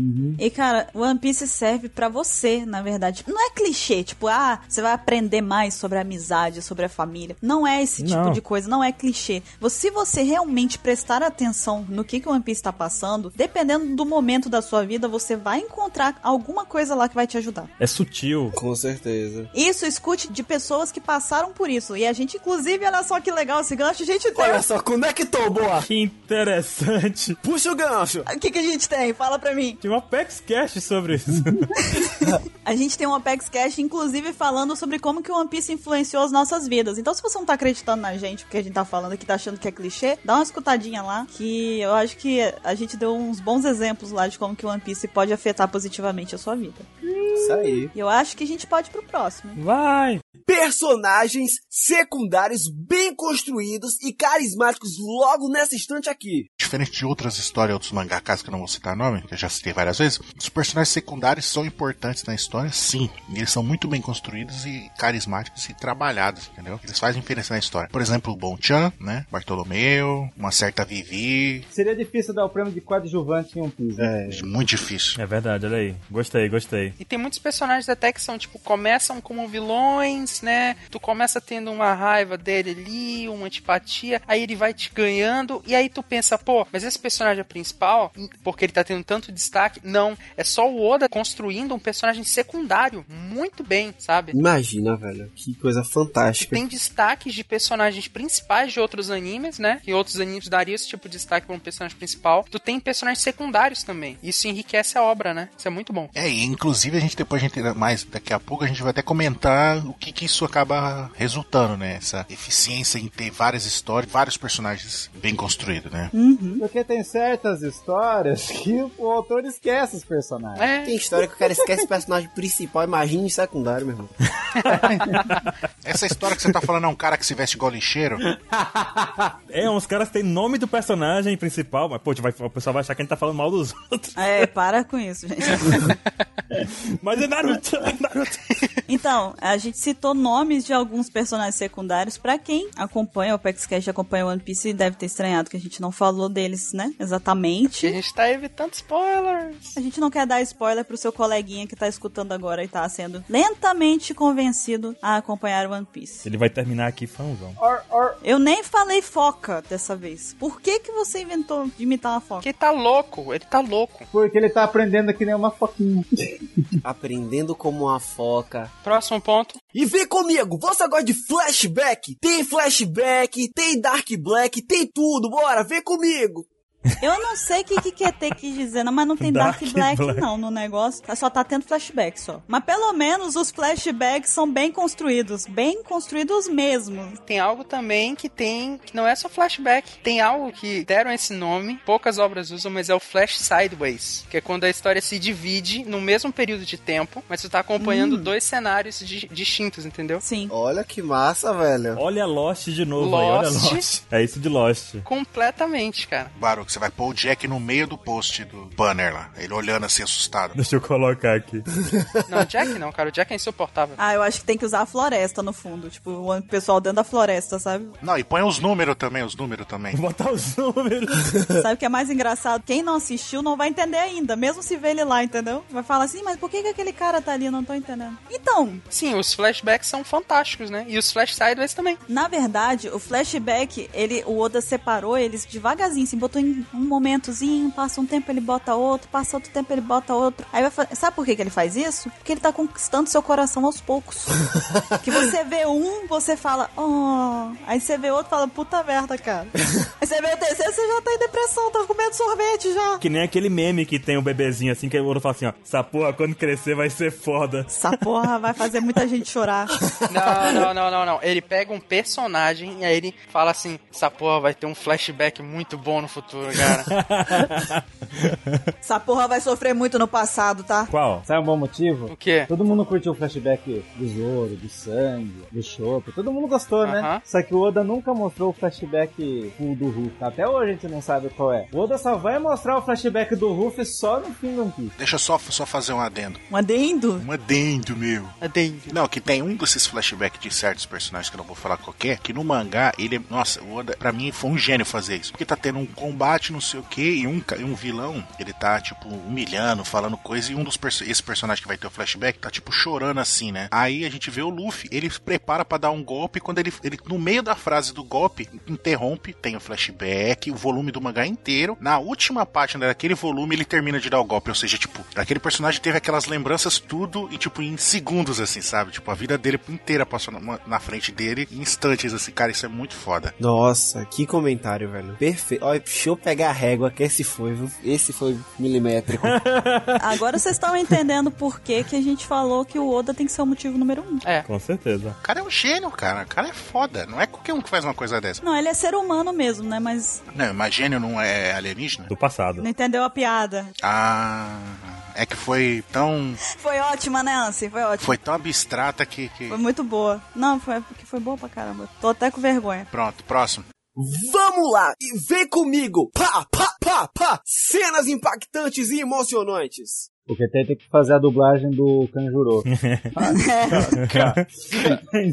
Durante tudo que nós já vimos de One Piece, é incontável o número de vezes que a gente se emociona com, a- com o que acontece. E não é aquele tipo de coisa, não é o tipo de emoção forçada. Tudo é muito bem explicado, na minha cabeça pelo menos, eu, eu, eu sei o motivo pelo qual eu fico emocionado, sabe? E é quando não é uma cena emocionante que tem um- e é impactante na sua vida, aquela coisa que você para pra pensar assim, fica uns dias pensando naquilo, sabe? Como é o caso até de flashbacks, como a gente falou, de alguns personagens que a gente para e fica pensando assim, cara, que loucura, sabe? E é mais ou menos, tipo, One Piece é movido à, à emoção pra mim, pelo menos. E é uma vantagem pra quem acompanha o anime. A dublagem passa muita emoção também, como a gente já disse, a trilha sonora, tudo isso em conjunto com a própria história gera momentos assim que são únicos, cara, na série, na coisa toda. A gente chora por. Ou não, não precisa nem chorar, cara. Você, você é machão, tudo bem. Você se emociona. Seus ninjas cortadores de cebola aparecem perto de você, sabe? Tem cenas assim que não necessariamente te, te, te emocionam a ponto de tu chorar, mas, tipo, te muda de alguma maneira, te afeta de alguma maneira. Exatamente. Te faz pensar, te faz Ou te pensar. resgata algum momento da sua vida, assim, que você fala, pô, Aham. gostei. Te dá uma luz, às vezes, numa situação que tá passando. Você né? dá aquele sorriso de canto, se você não se emociona, você dá aquele sorriso. né? Não, isso é tão foda que entra em conjunto com aquilo que a gente tava falando de, da animação e das aberturas, né? Porque tem cenas que é tão impactante até na abertura, cara. Então. É verdade. É um bagulho fora do comum, assim, sabe? É muito bom mesmo. Inclusive, a gente tem um cast que a gente falou as nossas cenas impactantes e emocionantes favoritas, tá? Eu linkei no post. Eu não vou falar o número porque eu não lembro. Não me diga. Olha só que curioso. Tem um PEXcast tá sobre isso. Não, para com isso, pô. Não creio. Não, faz o vendedor aí. Tipo, você, você vê essa cena impactante e ganha um cast extra. Não sei. Você tem aqui uma cena impactante. Do nada, aparece uma cena extra. Ai meu Deus, e tem um podcast ainda? Vamos vender tudo. Só aqui na OPEX. Eu acredito que o- um dos principais pontos dessas cenas emocionantes é porque Oda trabalha os personagens de forma que eles são condizentes. Na história inteira eles têm aquela personalidade. Ele, tra- ele criou um personagem para os personagens e ele mantém aquilo ali, sabe? Aquela personalidade não é perdida durante a história. Ele é, é condizente o comportamento e a reação dos personagens. Então, É, não é igual um amigo do protagonista de uma outra série aí que do nada resolve ter o mesmo sonho do protagonista. É. Opa, desculpa. Mas uma pergunta, já que a gente tá em cenas impactantes aí, e emocionantes, e quem aqui já chorou vendo One Piece? Você tá de brincadeira, né? Alguém não? Nossa. Mais fácil é falar quem não chorou, né? Pois é, alguém não chorou? Quem não chorou? cri, Então pronto, você já tem ideia de como é, né? One Piece. Como é a pegada? Eu lembro do primeiro. Eu tava sentado aqui assistindo no computador o episódio que o Chopper chega todo quebrado em casa. Não pode dar spoiler. Oh! Mas eu sei qual é a cena e essa cena é do No cacete. episódio aqui, pi, pi.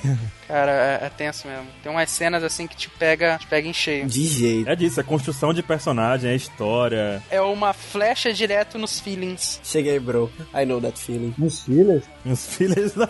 Então, Próximo? Próximo. então vamos pro próximo. Décimo terceiro motivo. É vilão, é bem construído, é carismático, é mal e mata muito. É do Jeremias, né? Jeremias, se eu pudesse, eu matava mil. Que eu sou caba homem. Foi o cão que botou pra nós beber.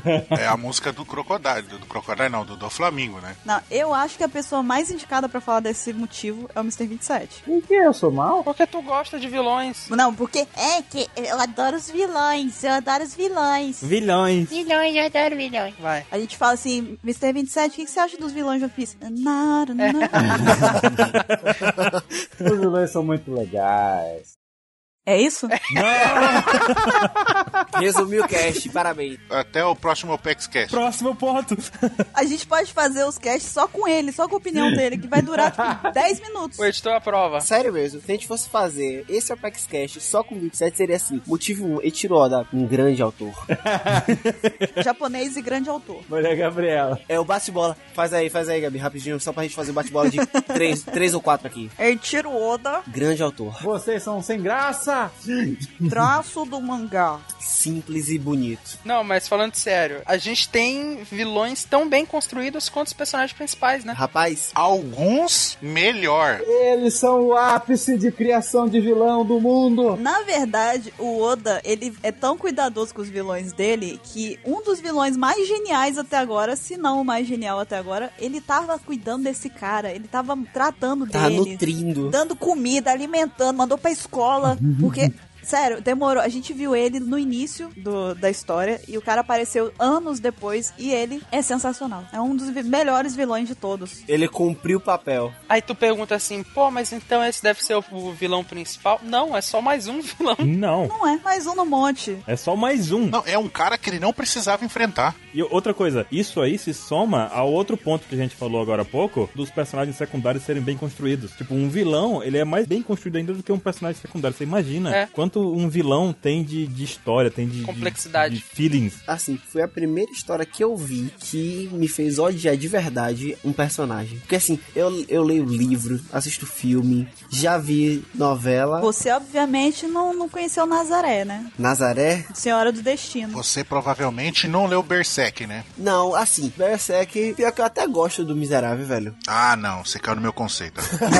Porque, tipo, saindo um pouco, ele, ele é um bom contraponto pro Gats. Então. Mas ele é o maior fila da puta da história. Não, ele é um escroto, ele é um escroto. Então, mas aí, então vamos falar de One Piece? Berserk Cast. Mas mesmo assim, os vilões de One Piece são muito filhos da puta, velho. Muito, muito escrotos. Então vamos pro próximo? Pode ir? Pode ir. Então pode ir.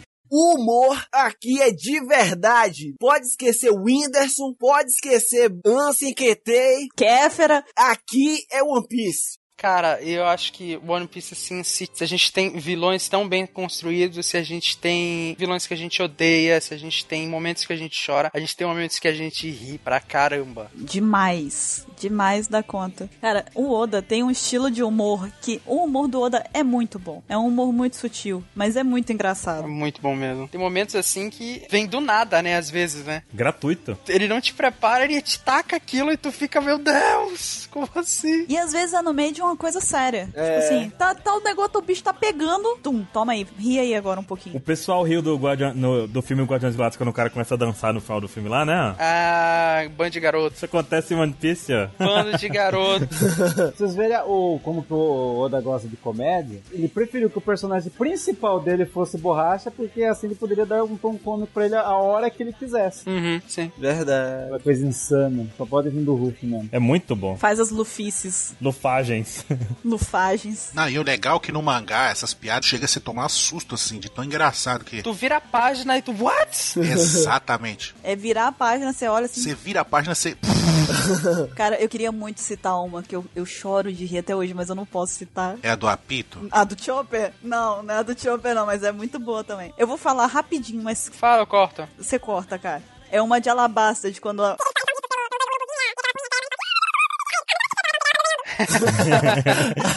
cara, os personagens brincam entre si, tipo, se zoam entre si, né, cara? Isso é muito É engraçado. muito bom. O humor de One Piece é genial. Sério, o Oda é genial até nisso, cara. Juro, é muito engraçado mesmo. Você ri sem perceber que você tá rindo. Você- é involuntário, sabe? É muito engraçado. Eu já vi reviews de One Piece falando que o One Piece tem humor pastelão. Inclusive no DVD original tem dizendo humor pastelão. Vocês já viram isso do gênero? Que horror. O humor pastelão. Eu gostei. Pastel, né? Ah, Buru gostou. Tá É, pastel é bom, mas né? Eu cu- tô curtindo pastel. Catupiry, bacon. Mas ah, acho que. Eu, eu não sei se eu ficaria nisso. Acho que é uma visão muito superficial do, do gênero. Não, tô brincando. Presta atenção, pô. Você acha que o humor da gente aqui do Apex Cash vem de onde? É, vem de One Piece, rapaz. É, é verdade, é verdade. Praça, esse negócio do ratotal, a gente Com nada, nem assiste TV. tinha que fazer um programa só nosso da televisão, meu filho. Que a gente ia dar show e ia ganhar milhões. Fica a dica Fica a aí, dica. pra quem quiser. SBT, por favor. Contratar. TV mais feliz do Brasil, né? Olha, Hã? é, a- aceitamos contrato, hein? Mas você vem comigo, A ai. gente até já pensou no nome, Opex TV. Olha que viadão bonito. Silvio Santos, Silvio Santos, você nos contrataria? A gente faz propaganda do Jequiti pra você. Traz o contrato, Rock! Até porque o Silvio Santos, um dos hobbies dele é escutar o Pex Cash, né? Ah, com toda certeza. Claro, ele mandou um e-mail semana passada, vocês leram, né? Mandou, gente que não leu. É que ele não colocou a cidade que ele mora. Silvio Santos, confirma aí, você ouve o Apex Cash? Mas escuto muito. Mas então, vamos pro próximo então. Motivo 15: Tamanho e longevidade da série. Caraca, ele conseguiu anunciar longevidade. Pô, foi bom, né? Eu gostei desse. Foi bom, ficou bom, Parabéns, Ketei. Foi muito boa. ficou legal. Olha, Porque tem, se você não trabalhar vendendo, vendendo metfo- drogas, Metafetamina. metanfetamina, ele tentou. Metiformina. é porque é o remédio que eu tô tomando pra glicose. aí é trava-língua, né? Você tem certeza que tá tomando remédio? Vocês acabaram de escutar que o Baruco tá tomando metanfetamina, né? Olha lá os Kairosek da vida. Baruco tá só no dominó aí. Depois fica pelado, não sabe por quê. Baruco já passou no nível do dominó, ele tá no baralho agora.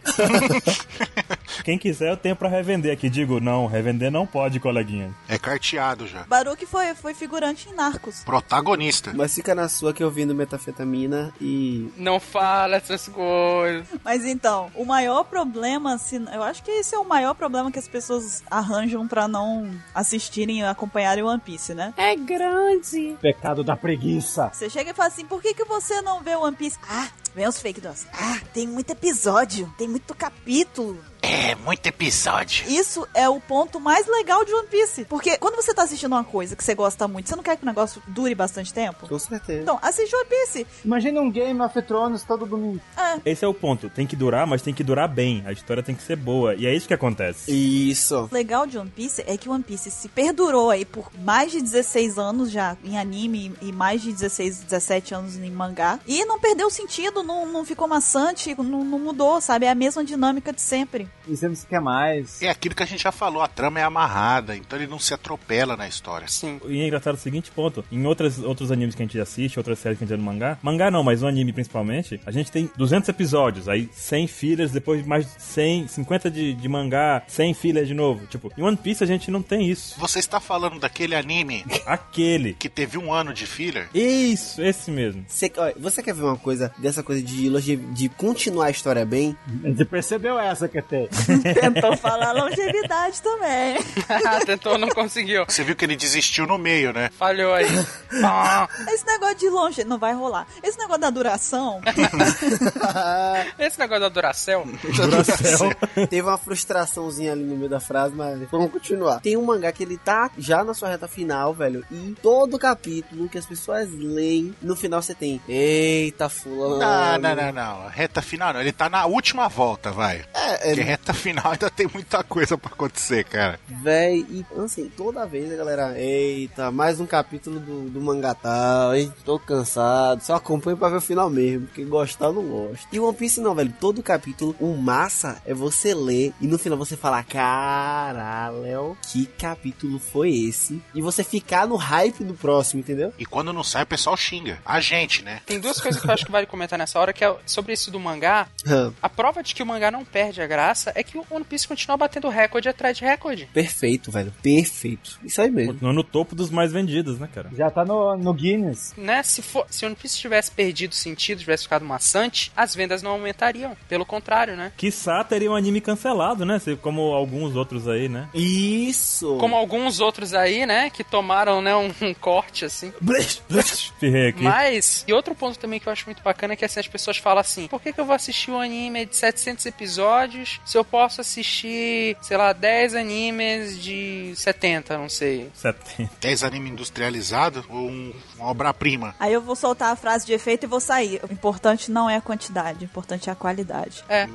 Milimetricamente. Pera, pera. Antes seguro o paquímetro, vem. Não, mas não só isso, tipo assim, é, One Piece as pessoas têm ideia que, justamente por elas estarem acostumadas a assistir um anime que tem, sei lá, 50 episódios, e esses 50 episódios é pra destruir uma trama, uma, um arco, uma história, elas não imaginam num anime de 700 episódios, vai ter, sei lá, 15 sagas diferentes, 15 arcos diferentes, 20 arcos Verdade. diferentes. Então é na verdade como se tu visse vários animes pequenos interligados, entendeu? E outra, velho. Cada saga tem aquela coisa. Tipo, tem trama política. Sim, Tem sagas que são mais humo- bem-humoradas. Tem uma saga que leva pra. Não vou dizer o que, mas tipo, leva pra um lugar diferente. E as sagas se relacionam. Sim, e isso é importante, sabe? O, o- o One Piece, ele. Algo que o Oda faz muito bem é que a motivação não se É repete. isso. Muito raro tu ter um, um momento em que as motivações são iguais. E sabe, isso é basicamente o que move uma- um arco, uma saga. Sabe, tu pode falar, ah, pô, o tal anime foi bom porque eu gostei da história. Muito de tu ter gostado daquela história é porque tu gostou do gancho daquela história. E o One Piece, ele trata de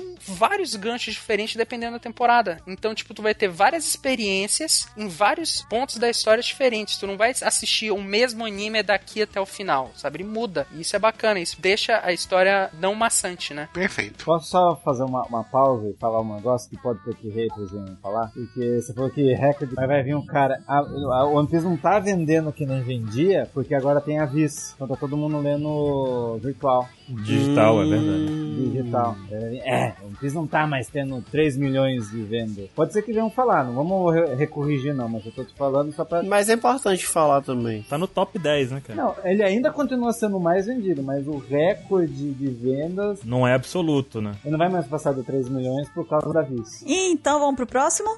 Motivo 16. O mundo é vivo. Que lindo. Que lindo! Esse é um motivo bem Hum, bem poético, hein? O mundo é colorido, né? Fale mais sobre isso, Ansem. O céu é rosa, a terra é colorida e cheia de pedrinhas brilhantes. Que isso? Então vamos lá, Ansem. Diga. Então, o mundo é vivo, é o que a gente já tava falando lá em cima. Os personagens coadjuvantes bem construídos, vilões construídos, Tudo se junta, né? tudo se junta e torna esse mundo vivo, né? A gente já acabou de falar de tramas políticas, tudo. Então, enquanto os personagens estão aqui nessa ilha, lutando por algum motivo, o cenário não para, a história não para e fica focada nele. O, o mundo tá andando, entendeu? É igual teve uma parte que eu não vou falar o que que aconteceu, que, que os protagonistas não influenciaram a história por um tempo. Sim. E o mundo não parou, continua acontecendo. Personagens mudaram, personagens evoluíram. O mundo mudou o status quo dele, entendeu? E os personagens não participaram disso, entendeu? Então, eles não são O centro do mundo. Exatamente. A história acontece independente deles. Acontecer isso num cenário, numa história, isso é muito difícil. Sim. E quando acontece, fica muito bom, porque fica, um, uma, fica parecendo o mundo real, entendeu? A, a- a história tá acontecendo independente de você fazer alguma coisa ou não. Não são os Mugiwaras que mudam o mundo. É o próprio mundo que traz as situações pra eles. É, e, e, tipo, isso é importante porque a gente vê muitas histórias em que, tipo, o autor ele concentra tanto o protagonismo naqueles personagens chave ali que, tipo, tudo que acontece no mundo parece que tem que ter motivação pra cima deles, sabe? Parece que tem que afetar eles, parece que tem que ter uma- um dedo deles ali. É, Parece que falou de Fairy Tail. Eu não queria, né, citar nomes, mas tem um anime aí. Eu acho que vocês vão invocar tanto a ira dos fakes do Ansem. Sério, eu acho que esse é o podcast que vocês vão mais invocar a filho- a ira deles. Cara, a gente gosta de tudo isso. Vamos deixar isso claro primeiro? É, me empresta seu escudo antivacilão primeiro, A vai. gente gosta de todos esses animes, tá, gente? É brincadeira. Eu gosto de Bleach, eu gosto de Fairy Tail, gostava mais de Naruto antigamente, mas gosto de Naruto, entendeu? A gente fala pra sacanear mesmo. Só pra fechar esse tópico, desses pontos importantes, não é spoiler, mas tipo, enquanto os personagens estavam indo pra uma outra ilha, é, tem um, um pequeno corte na narrativa e mostra o que tá acontecendo ao redor do mundo. Aí a gente vê os governantes do mundo, os caras do governo mundial, tramando os próximos passos dele, a gente vê uma reunião de outros piratas famosos, a gente vê uma briga que tá prestes a acontecer que vai, vai mudar o destino do mundo inteiro, e os personagens principais, o bando do Chapéu de Palha, não tem nada a ver com isso. São os Flash Sideways, né? Exatamente, aí é outro ponto que a gente ligou aqui, igual One Piece. É, isso daí só comprova mais uma vez o quanto que a história de One Piece é rica, né? Como que é bem fundada Eu e sou bem rica. construída e tudo mais. Eu sabia que ele ia falar isso. É por- eu ainda esperei um pouquinho depois que eu falei, é porque ele- ele, ele sabia que eu sabia. Sabe que tem um negócio pra quem lê muito livro, eu acho que consegue, a maioria consegue identificar isso, que tem uma diferença muito grande em quem faz um mundo para os personagens e quem quem faz os personagens para um mundo. É verdade. Foda, muito massa. Eu acho que o caso do Oda é exatamente o caso que a gente tem, por exemplo, de um Tolkien. Exatamente. Tu tira os personagens de Senhor dos Anéis, tu não vai ter a história de Senhor dos Anéis, mas tu vai ter um mundo fantástico, riquíssimo. E se tu tira os Mugiwaras das- da história de One Piece, A história continua incrível. A vida continua. a história segue. Inclusive, a história já seguia antes deles, Sim. na verdade. É, exato. E a gente vê o quanto os nossos pontos aqui se relacionam, porque o fato de ser uma coisa tão, tão incrível assim fez, como o QT disse no início lá, que tivesse um traço único pra aquilo, entendeu? Aham. Tudo tá relacionado, as escolhas do Oda pra poder fazer essa obra são muito boas. O conjunto acaba ficando muito bom por conta disso. enfatizando de novo. Isso mostra o quão a trama é intrincada e complexa, porque não tem como um cara fazer uma coisa dessa se não tem tudo planejadinho. Verdade. Não é igual o He-Man, vamos derrotar o esqueleto, né? Aquele negócio, não. Qual é a lição do dia? Pronto, agora a gente vai atacar o pessoal dos anos 80 também. Vocês vão se atacar, né? A, a gente tem uma galerinha aí, f- fã de uns 30, 40 anos, que agora vai vir. Como assim vocês estão falando de He-Man? Oi, oi. Vai lá, prepara o escudo antivacilão. Gente, a gente gosta também, tá? em vez de a gente agregar pessoas, a gente tá excluindo, porra. Eu tenho coleção do He-Man completa. Olha o outro ali fazendo show-off. Esse miserável tem até o castelo de Grayskull, só pra... Caraca, velho. Eu consigo imaginar ele brincando, cara. Hoje em dia, né? Piu, piu, piu. Ai, muito bom. Eu ainda tenho uns do meu irmão aqui, na verdade. Olha só. Vamos, vamos pro próximo motivo, então? Vamos pro próximo. Agora sim, vem, vem narrador, vem. Motivo 17. Oda respeita a escala de poder criada por ele desde o início da história. Esse ponto é importantíssimo. Vamos lá. Importantíssimo. Por quê? Porque a gente tem aí tantos animes. É, eu não preciso nem citar os nomes, né? Mas a gente tem aí, por exemplo, né? Criei um deus do nada. Caramba. Ele é o ser mais poderoso do universo. Gente, eu só queria dizer que eu não estou falando nada, tá? Eu tô quietinho também. Quando vocês forem comentar, que vocês forem criticar, por favor, não me botem no meio. Eu não tô falando nada, eu tô em silêncio. Vamos fazer assim, antes de a gente falar de outras pessoas que tem, vamos falar que o Oda, ele é tão inteligente que antes dele mostrar alguém, ele já diz muito tempo antes, olha, tá vindo alguém aí que é foda. Sim. Estalou até os dedos, rapaz, ó. Não, mas tipo assim, a gente tem, por exemplo, usando o exemplo mais clássico que eu adoro, que é Dragon Ball. Você entrou num terreno É, terrível. E meu irmão, segura agora.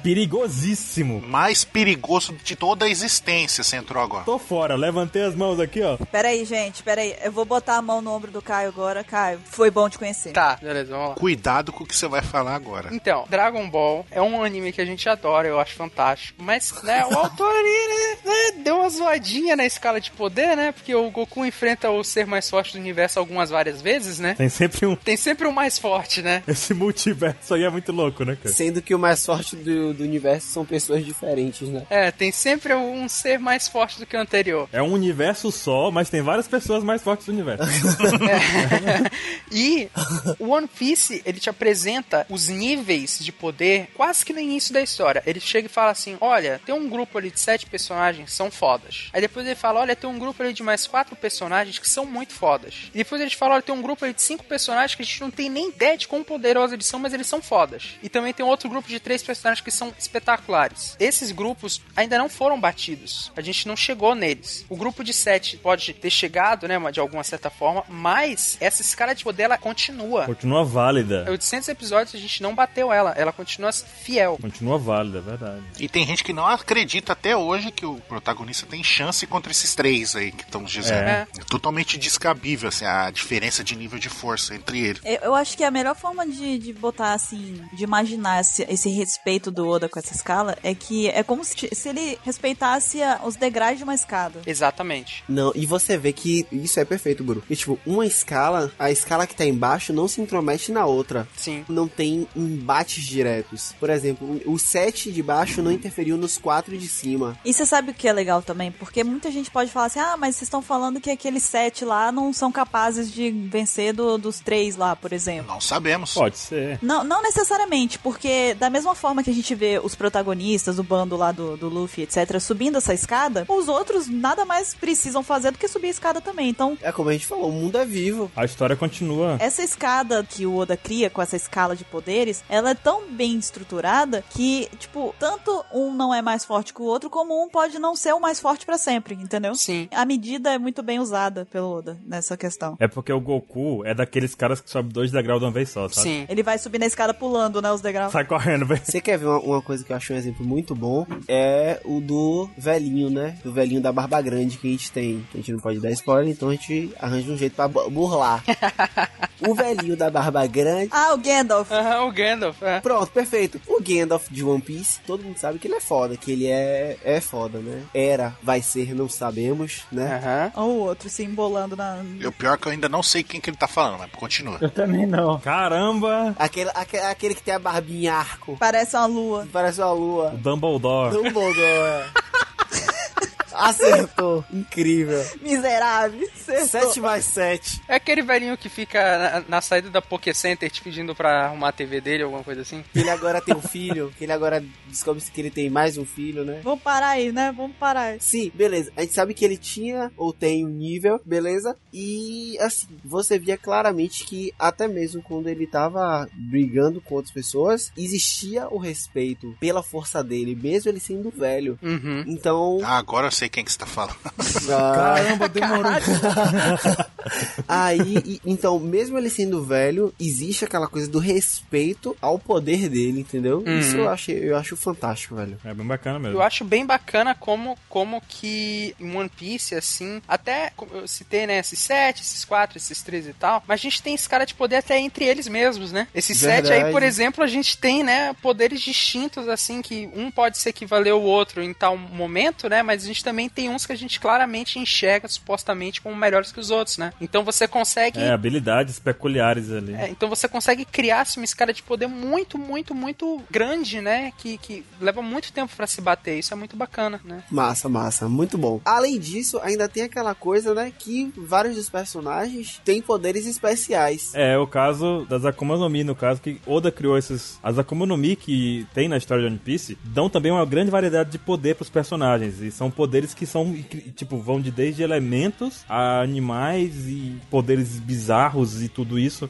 E isso cria uma variedade muito grande entre habilidade e poder dos personagens em si, né? Então tem a questão, como o Caio disse agora, da escala de poder. E até se relaciona. Tem uma fruta que pode anular a outra. Tipo, o cara é muito, muito forte, mas tem, um- pode, ele pode ter um inimigo natural ali. Ele pode ter uma coisa assim, tipo. E cria uma variedade muito grande de poderes entre os personagens, entre o universo, entre o mundo de One Piece. E também cria é, o mistério, que a gente não sabe de nada dessa, de detalhes. E sempre fica com aquela coisa, aquela, aquela vontade de saber mais, de ver quem, quem vai pegar a fruta de não sei o que, ou será que vai aparecer alguém com a fruta desse tipo. E mais pra frente também o, o, o Oda mesmo in- inclui umas outras formas de habilidades também que contrabalanceiam com essas também, né? Torna tudo mais competitivo ainda. Isso. Parece algo incrível e insuperável, mas na verdade é balanceado no meio da coisa toda, né? Sim. Mas não deixa de ser uma diversidade de habilidades, de poder, e é trabalhado de forma muito bem feita também. Ah. Sim. Então vamos pro próximo. Motivo 18. Diversas referências do Oda. Esse é um que eu gosto pra caramba. É um motivo que eu acho que é um dos motivos mais legais que tem. Porque o Oda, ele se preocupa muito em usar referências da nossa vida mesmo, do nosso mundo, do nosso universo, e adaptar e colocar lá na, na história de One Piece. E ele coloca isso de forma pessoal mesmo. Ele bota personalidades que ele mesmo é fã. Por exemplo, a gente já até mencionou alguns atores de filmes japoneses que ele assistia quando era mais novo. Ele coloca cantores, ele colocou um, pe- ele fez um personagem baseado no Eminem, o cantor. Uhum, a gente pensa, né? Pô, mas então é só japonês? Não, não. Ele puxa de todo lugar. Tem até um Apex Cast sobre isso, né? De referências do Oda. A gente Não, ah, tem, não inclusive, um acredito. Apex Ai, meu Cash sobre Deus. isso, Baruque. É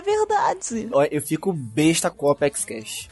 Muito completo esse tal de Apex Cash, viu? 27 motivos para ouvir o Apex Cash. Essa moçada tá, tá de O parabéns. que, que o 27 tava dizendo falando nisso? Toda faz a gente pesquisar muito história. Uhum. É. Até o nome nos golpes, né? Também, as referências do Oda vão pela história também, né? Nome do golpe também. Quando sai um golpe novo no mangá, loucamente a gente é atrás de referência, né? Pô, Eu não sei o nome do, do, do Trafalgar lá, ó. Daí você, putz, eu já vi esse nome em algum lugar. Daí A gente vê que foi uma batalha em tal lugar, que não é Trafalgar, que existe, bababá. não fala nada. Supernovas todos têm uma referência. E é engraçado também que Oda, ele literalmente faz pesquisas históricas pra poder fazer isso. A gente vê paisagens re- em cenários reais, em coisas reais, castelos que são semelhantes a castelos reais, e fundos que são semelhantes, tipo, tem toda uma pesquisa pra criar o ambiente, né? Rapaz. Vamos botar linkado a fotinho do, do quarto do Oda? Por exemplo, armas de fogo, ele adora armas de fogo, por exemplo. Não, porque se você olhar a mesa de trabalho do Oda, tu vai entender como é que ele busca referência em tudo quanto é canto do mundo. É verdade. E ele vai e anota em caderninho. É, ele não tá limitado à cultura japonesa, ele tá limitado à cultura do mundo. A gente acabou de sair de uma ilha espanhola, né? Isso, É boa, verdade. O boa. Oda é igual o velhinho lá do que anotava os aerolitos lá. Na verdade, essa ilha que eles acabaram de sair é uma mistura da Espanha com Roma. É, É, porque tem né, é coisas que a gente não pode falar, né? Então. é. É. Mas envolve tudo isso e ele faz a pesquisa de fato. Você percebe claramente que tem. Inspirações históricas. E às vezes não tão claramente. que Às vezes você vê um cenário e você fala, pô, bacana isso aí. De repente a gente procura na internet, as pessoas loucas da internet procuram e encontram fotos daquele mesmo cenário real, sabe? E isso eu falo, caralho, tipo. Explode tua cabeça na hora, né? É verdade. E vem, QT, vem. Motivo 17. Pra você que gosta de história. 17? 17 não, filho, já passou uns dois aí, hein? Nossa, eu olho 19 e falo 17. O narrador está louco! Eu tô maluco! O chefe ficou louco. O chefe ficou louco! Ele quer vender história da arte, e história da matemática e história de capa também!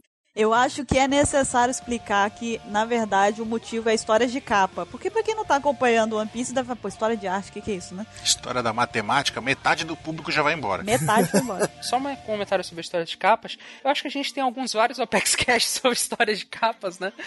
O cara vai ter referência pra caramba pra eu botar nesse Apex Cast, tá? Vai lá, Capitão América, bota aí. Bururu América. Faz o seguinte, do lado direito aqui no site, tem uma seta ali com todos os OPEXCast já lançados. Você clica ali, vai, Tu já bota todos os OPEX casts ali, pronto, fechou. pronto, é, escuta tudo. Pronto, tá aí. Me ajuda, me ajuda, gente. Mas sim, o que, que são histórias de capa? São histórias contadas em capas. Olha só. Oh! Que tem relação direta com a história principal. Não, peraí, peraí, peraí. São capas de chuva, capa de celular. Que capa é essa? Pra quem nunca leu um Então mangá. pode ser de chuva. Capa de celular, Capa de sofá, capa de teclado. capa de teclado. É o bicho folclore japonês aquático. Ai, meu Nossa. Deus do céu, o cara foi longe. Olha os outros. Então me atrapalha. Eu tô, fa- eu tô tentando, eu tô tentando fazer uma linha de raciocínio. Tô tentando. Não dá. Multa 27. Mr. 27, você foi per- perfeito nessa piadinha agora. Ah lá, viu? Teve gente que gostou. Não, não foi. Por que, que tu tá elogiando?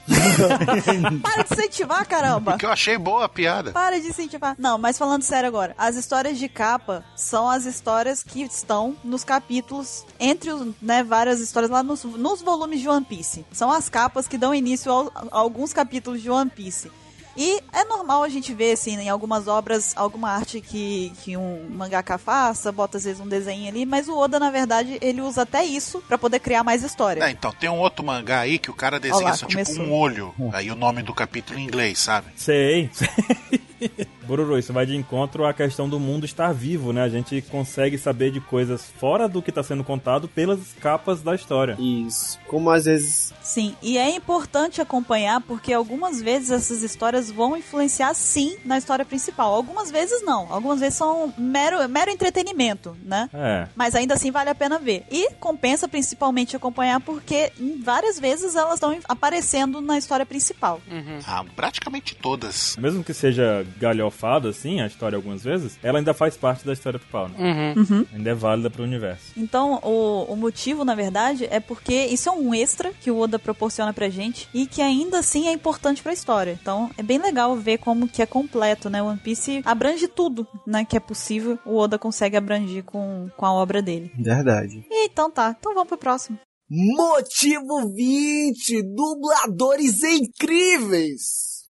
Vai lá, Mr. 27. Oi? Fale dos dubladores. Peraí. Nossa, ele tá, ele tá fazendo coisa que não é pra fazer agora, entendeu? Ele tá mandando coisa no Skype pra gente. Onde estamos? nos dubladores, querido. Fale dos dubladores. Então. Ai, peraí. Os dubladores incríveis de One Ah, Piece. Não, deixa ele, deixa ele. Ele vai falar. Ah. Shh, silêncio, silêncio. Deixa aí. Supletivo. McDonald's, McDonald's. Então, vocês querem ver dubladores? Ah, eu tô ruim. Cara, você compartilha foto dos caras o tempo inteiro, você adora eles. Fala o que que você acha dos dubladores. Não, peraí, peraí. Vamos deixar ele fazer e vamos ver o que acontece. Vamos ver onde é que ele vai parar. Onde ele vai chegar, hein? É, vamos esperar. Todo mundo calado. Todo mundo em silêncio, silêncio no estúdio. Pô, pegou de surpresa. É, porque você não, né? Então, os dubladores. Que falar, gente, que merda.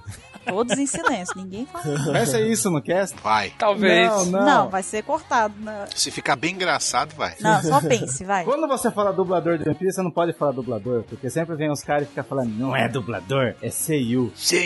Daí a gente coloca Seiyu, daí o cara, o que, que é Seiyu? Daí os caras não sabem. Daí a gente bota, às vezes a gente coloca os dois, dublador Seiyu, o cara, e tem cara que reclama falando. Aí você fala assim, não é coração, é cocorô. É, então. Mas enfim, temos dubladores muito renomados, porque tem a, a do Ruffy, que é o Kuririn. Só que daí um monte de gente começou a perceber com o filme do Dragon Ball, né? Uhum. Não teve o filme do Dragon Ball novo lá? Olha, eu conheço essa voz, até tocou a música do One Piece no, no celular, né? Mas eu acho que nem, nem só isso, assim, de, tipo, ter dubladores renomados, mas, tipo, o trabalho que eles fazem é muito bom. Sim, com certeza. É incrível. Só uma coisa que eu queria falar dos dubladores. Eles são uma figurinha tão carimbada nos episódios de One Piece que na saga de Enies Lobby tem um momento que eles trocam a dubladora do Chopper e eu me senti tão estranho, velho, ouvindo aquilo. Cara, eu fiquei muito ruim. É porque ela ficou grávida, sou louco. Não é isso. Sim, mas eles trocaram de toda forma. Mas ele sentiu falta. De toda forma, trocaram, entendeu? Você quer que ela dublasse um trabalho de parto?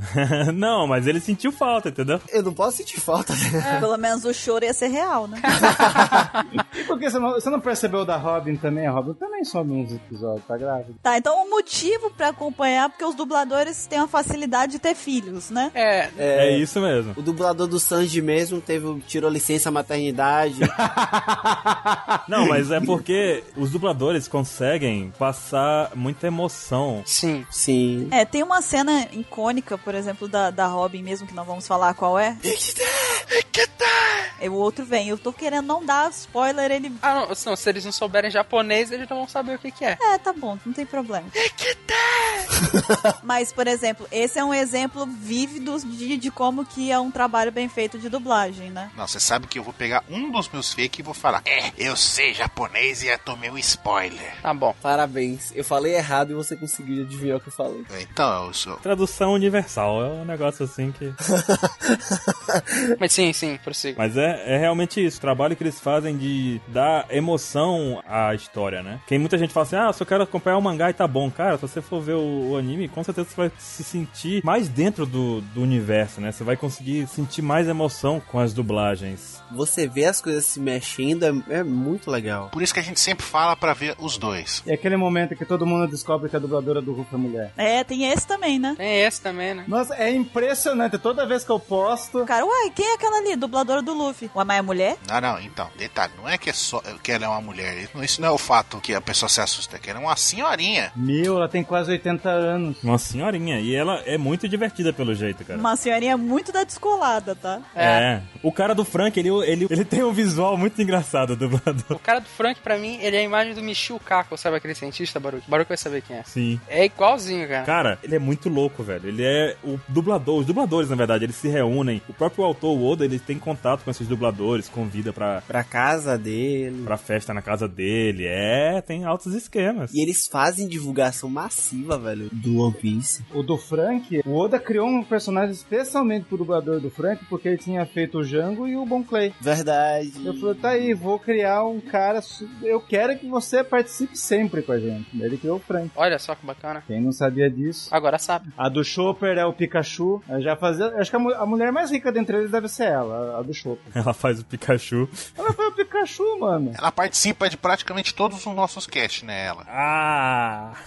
É porque ela vive no fone do barulho. Ela tá aqui comigo. Também tem isso. né? Quando ela não tá no Japão gravando, né? Sabe aquela mulher lá que, que a gente falou que, que não casou com o Baruque? É ela. Caramba, chu! Ela tá aqui gritando no fone. E o mais talentoso de todos que eu acho, na, na minha opinião, é o do Sandy, que ele foi até escolhido como o Capitão Jack Sparrow. No Japão. Bacana, bacana. Imagina, que massa. E o do Brook, ele fazia um seriado lá que o personagem cantava até. Então, ele já chegou chegando quando foi escolhido. Já chegou? Come on, baby! Chegou com o Shanks seu chegado. Não, né? para, para, para, próximo ponto. Chegou chegando com o Shanks. Não, não, não, não, não, não começa com. Cheio de charme? Mas isso o Sabo já sabia, é isso? O Shank chegou, o Sabo sabia. Então, vamos pro próximo?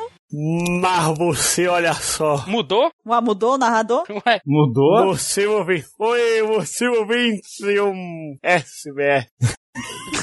Que isso? Ele despediu o cara É. lá. SBS. Produto Jequiti, SBS. se isso aqui fosse em vídeo, ia ter aquele flashzinho do produto Chiquiti no meio. Você pode botar o som, Ivan. Jequiti, Jequiti. Você bota alguém suspirando. Faz o Google falando Jequiti. É, bota o Google. Jequiti. Jequiti. É, assim, a gente tá louco aqui exatamente no momento mais louco que é o do SBS, né? É verdade, Baruque. Explica co- o que, que é um SBS. É hora de falar de pi- piu-piu, coisa d- diferente. É a hora que você não escuta perto da sua mãe. Mas antes do barulho falar, a gente tem um Apexcast sobre SBS? Não. Não Cara, creio. temos alguns Apex Cast sobre SBS. É incrível isso, Incrível! né? A gente tem Apex Cast de tudo, cara. Não, o mais incrível de tudo é onde que vai estar. Não, não acredito. Que tu vai estar vai tá aqui na descrição. Acredita em mim, Catê, tô falando a verdade. Para com isso, velho. Você tá de brincadeira. Ai, meu Deus, tô tremendo aqui. Vocês estão muito vendidos hoje. Hoje a gente vai vender tudo. Falou o Mr. 27. Ah, tá bom. E o 27 tá maluco, quer vender todos os OPEX que ele quer que você ouça todos. Vem, vem com a gente. E SBS, SBS é abreviação de Shitsumon Obosu Soru, Oboshu Soru, Shitsumon Oboshu Suru. Aí, pronto. Aham. que a gente pode traduzir como Estou aceitando perguntas, ou como a Panini traduziu aqui, Sempre Bom Saber, né? Que é uma sessão que tem nos volumes em que as pessoas mandam perguntas pro autor, pro Oda, e ele ele responde as perguntas que ele acha conveniente responder. Ele não responde tudo que a gente quer saber, não. O que não necessariamente é uma coisa boa, pode ser um problema, porque ele escolhe umas perguntas bem, né? Isso é bacana porque ele consegue mais uma vez, tipo, a gente tem história de capa, a gente tem essas histórias contadas é, de forma paralela, tem tudo isso, e ainda tem o SBS, que ele complementa e expande mais ainda o universo de One Piece, né?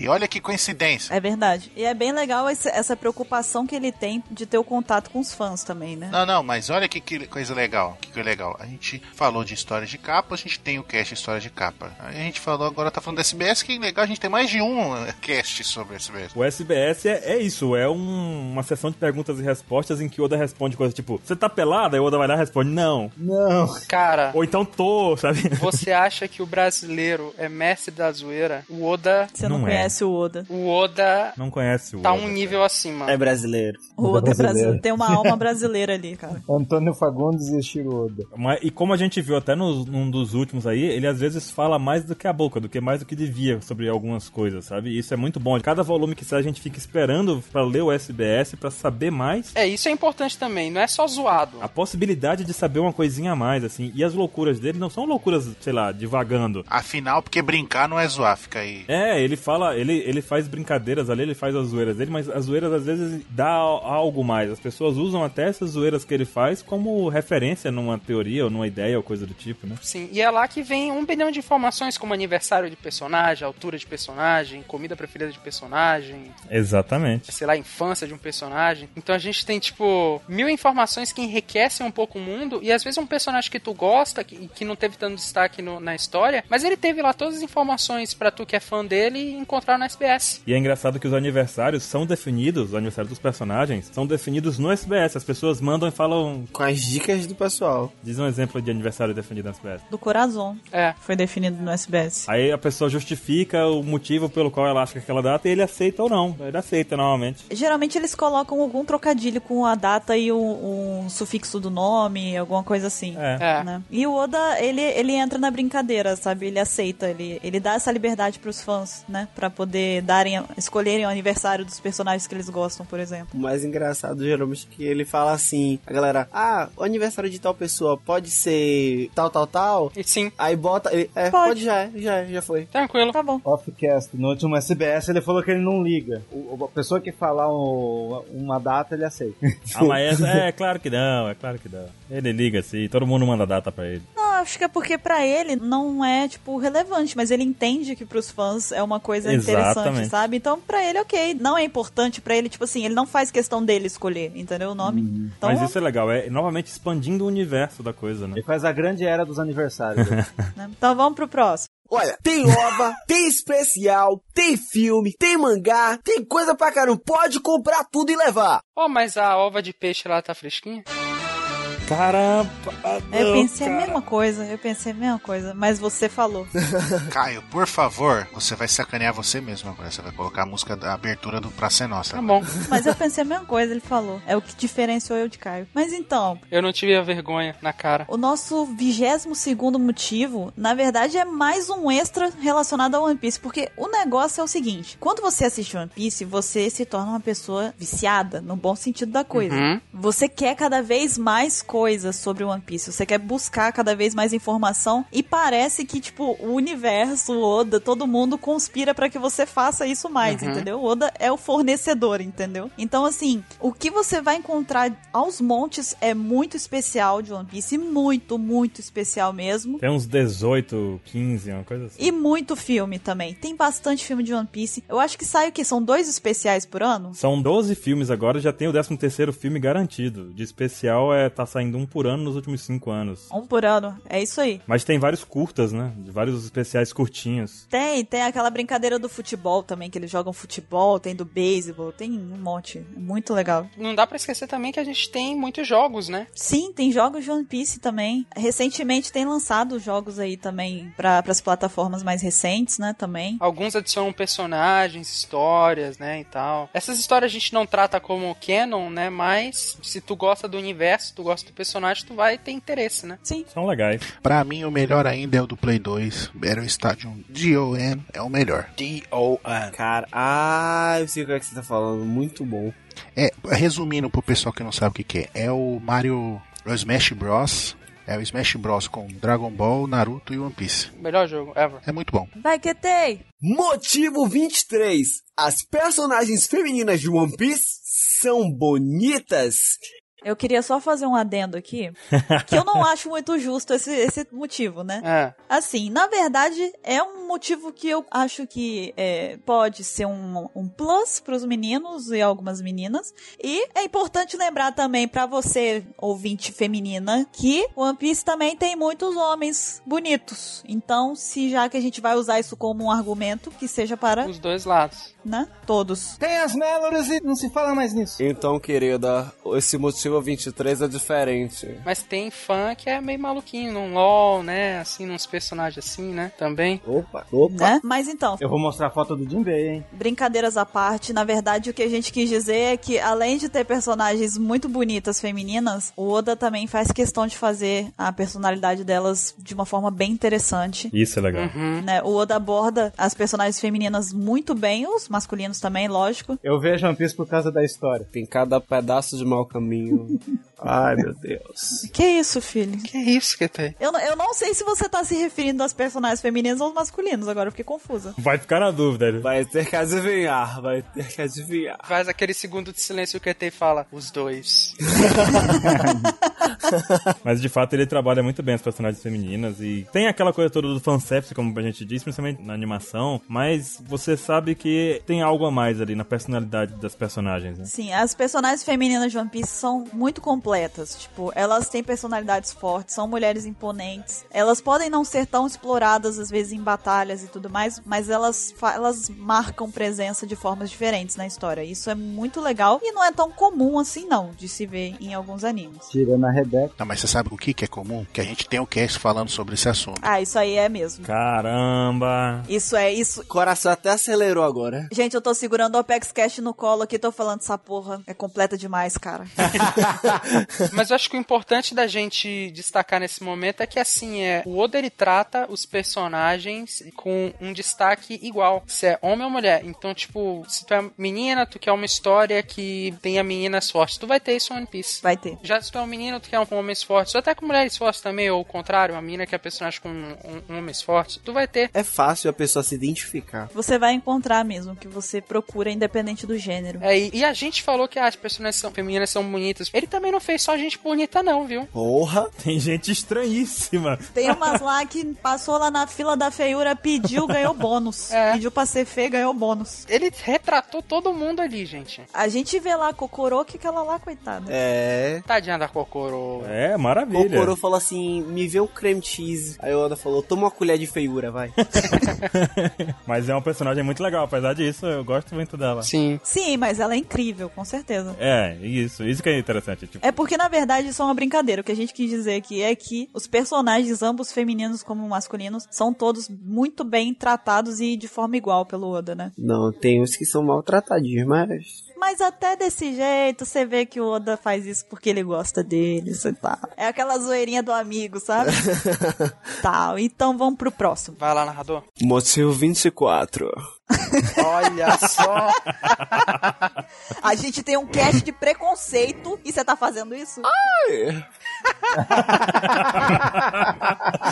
Não há idade pra acompanhar, meu bem. Então se joga, Bi! A louca. A louca. Bururu falando com a voz normal dela. Se libertou. Eu vou falar com a minha voz normal, é. ó, ó, A louca. Liberou o hack. Então, eu acho que esse é o meu motivo favorito, um dos meus favoritos, pra falar a verdade. Cara, eu acho que a gente até pode meio que provar isso, porque, cara, a gente recebe e-mail de tanta gente, tipo, 40 anos. De toda gente, de toda idade. Nós mesmo não somos mais crianças também, tipo. Uma vez mandaram lá 95. Mentira, mandaram não. Mas se tiver alguém, manda. 40 anos, cara, 12 anos. A gente mesmo tem uma grande diferença de idade. já receber é meio de família, tipo, o pai que convenceu a esposa a assistir, de repente teve um filho lá e o filho tá assistindo também, sabe? A família inteira tá vendo. Pô, gente, o próprio Guaxinim que participou com a gente, né? A gente vê as famílias crescerem. O Guaxinim também faz isso, né? Cara, o mais genial é que, tipo, o One Piece tá pegando a geração de várias pessoas. Porque, tipo, o One Piece foi a geração de muita gente. Começou a assistir lá quando lançou. Tava lá na pré-adolescência, na infância ainda, enfim. E agora tá, sei lá, formando na faculdade ou entrando na faculdade. Pegou um, um boa parte da vida da pessoa e agora vai continuar pegando de outras pessoas também. Sim. Porque tá aí ainda, né? Tá passando ainda. Provavelmente, se você tá ouvindo o, o cast agora e você tá no futuro, você já. Seu filho tá assistindo One Piece aí também. E ainda não sabe o final. É. Tá aí ainda querendo saber. Aposto que não sabe. É, você tá pensando que você é moderno, que você tá ouvindo essas coisas do passado que a gente tá falando agora? Seu filho já sabe é muito mais coisa. Aposto que ainda tá achando que vai acabar também. One Piece tem o efeito Chaves, né? É, opa, Já bom. viram o Danilo Gentili falando sobre isso? O que foi que ele Que disse? você, ele consegue conversar com uma criança de 4, de 6 anos sobre Chaves e vocês conversam como se fossem amigos de longa data. Sim, né? é, o One Piece tem isso. Bacana. Isso daí, inclusive, vai remeter a um ponto que a gente vai fazer, vai fazer aqui também. Vai, mais pra frente a gente vai falar mais disso também. De boa. Você tem um assunto pra falar. Você sabe o que, que eu fico surpresa? Tipo assim, às vezes a gente recebe e-mail, aí o menino pega e fala assim: Não, eu tenho 14 anos e assisto One Piece há 5 anos. Aí eu pego e começo a contar. Quantos anos esse menino tinha quando ele começou a assistir? Pega a calculadora, né, Bruno? É, porque 14 menos 5 é um cálculo, assim, absurdo, né, de... Muito difícil. Não, é porque eu sou de humanas e tal. Vem fazer miçanga comigo, vem. Senta aqui comigo, vamos ver o pôr do sol fazendo miçanga, vem. Bom, que tem, vamos lá. Vamos vender, Abraça a árvore aqui. que tem, vamos vender miçanga, a gente planta uma árvore Ai, ai. na beira da praia, pega um violão, faz um luau, tá? Esse semestre agora eu fiz. Eu peguei as matérias Lua 1 e Missanga 2. já posso começar a vender as coisas na praia já. Você sabe que o mais difícil é o Raul Seixas 3, né? Pô, velho. É o mais difícil. Essa é pesada, tá? Essa é pesada. Disseram que Maria Gadu 4 também é barril, velho. Essa aí. Tem o Legião 1 e Legião 2, tá ligado? Hum, aí, meu irmão, quando pega. Mas então, né? Cara, a gente tem um amigo formado, né, Caio? Pô, é. ge- olha, A cara! gente tem um amigo graduado e doutorado em humano. Cara, se a gente vira pra aquele amigo, a gente fala assim, cara, dominó, ele quero. Na hora. Jogo muito. Joga demais. Ok, então, mas não é sobre isso, né, o cast? Não. Não é sobre humanas. E nem o Dominó do Barulho. Só pra constar, gente, eu sou de humanas, eu gosto de humanas, tá? É brincadeira. Você gosta de humanos? Eu gosto. Inumanos também? Não, não tô curtindo animais ainda, só humanos. Eita, entramos em Marvel agora, Inumanos. Inumanos também? É. Ele falou como se fosse absurdo, você percebeu, né? Tipo, você gosta de humanos? Claro, né? Tritões não? Queria que eu gostasse de que pandas, né? Pandas são legais. É, mas não pro sentido que eu acho que ele quis dizer, né? Então, mas vocês estão trilhando um caminho pelo qual eu não quero seguir vocês. Você já está conosco. uhul. Sigamos.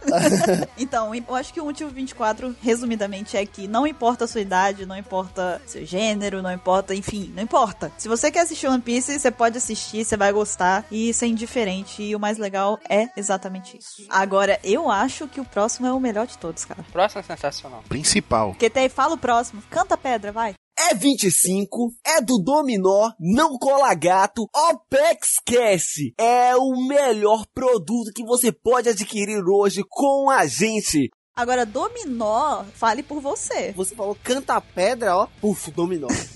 Cara, ele entrou no contexto, tá certo?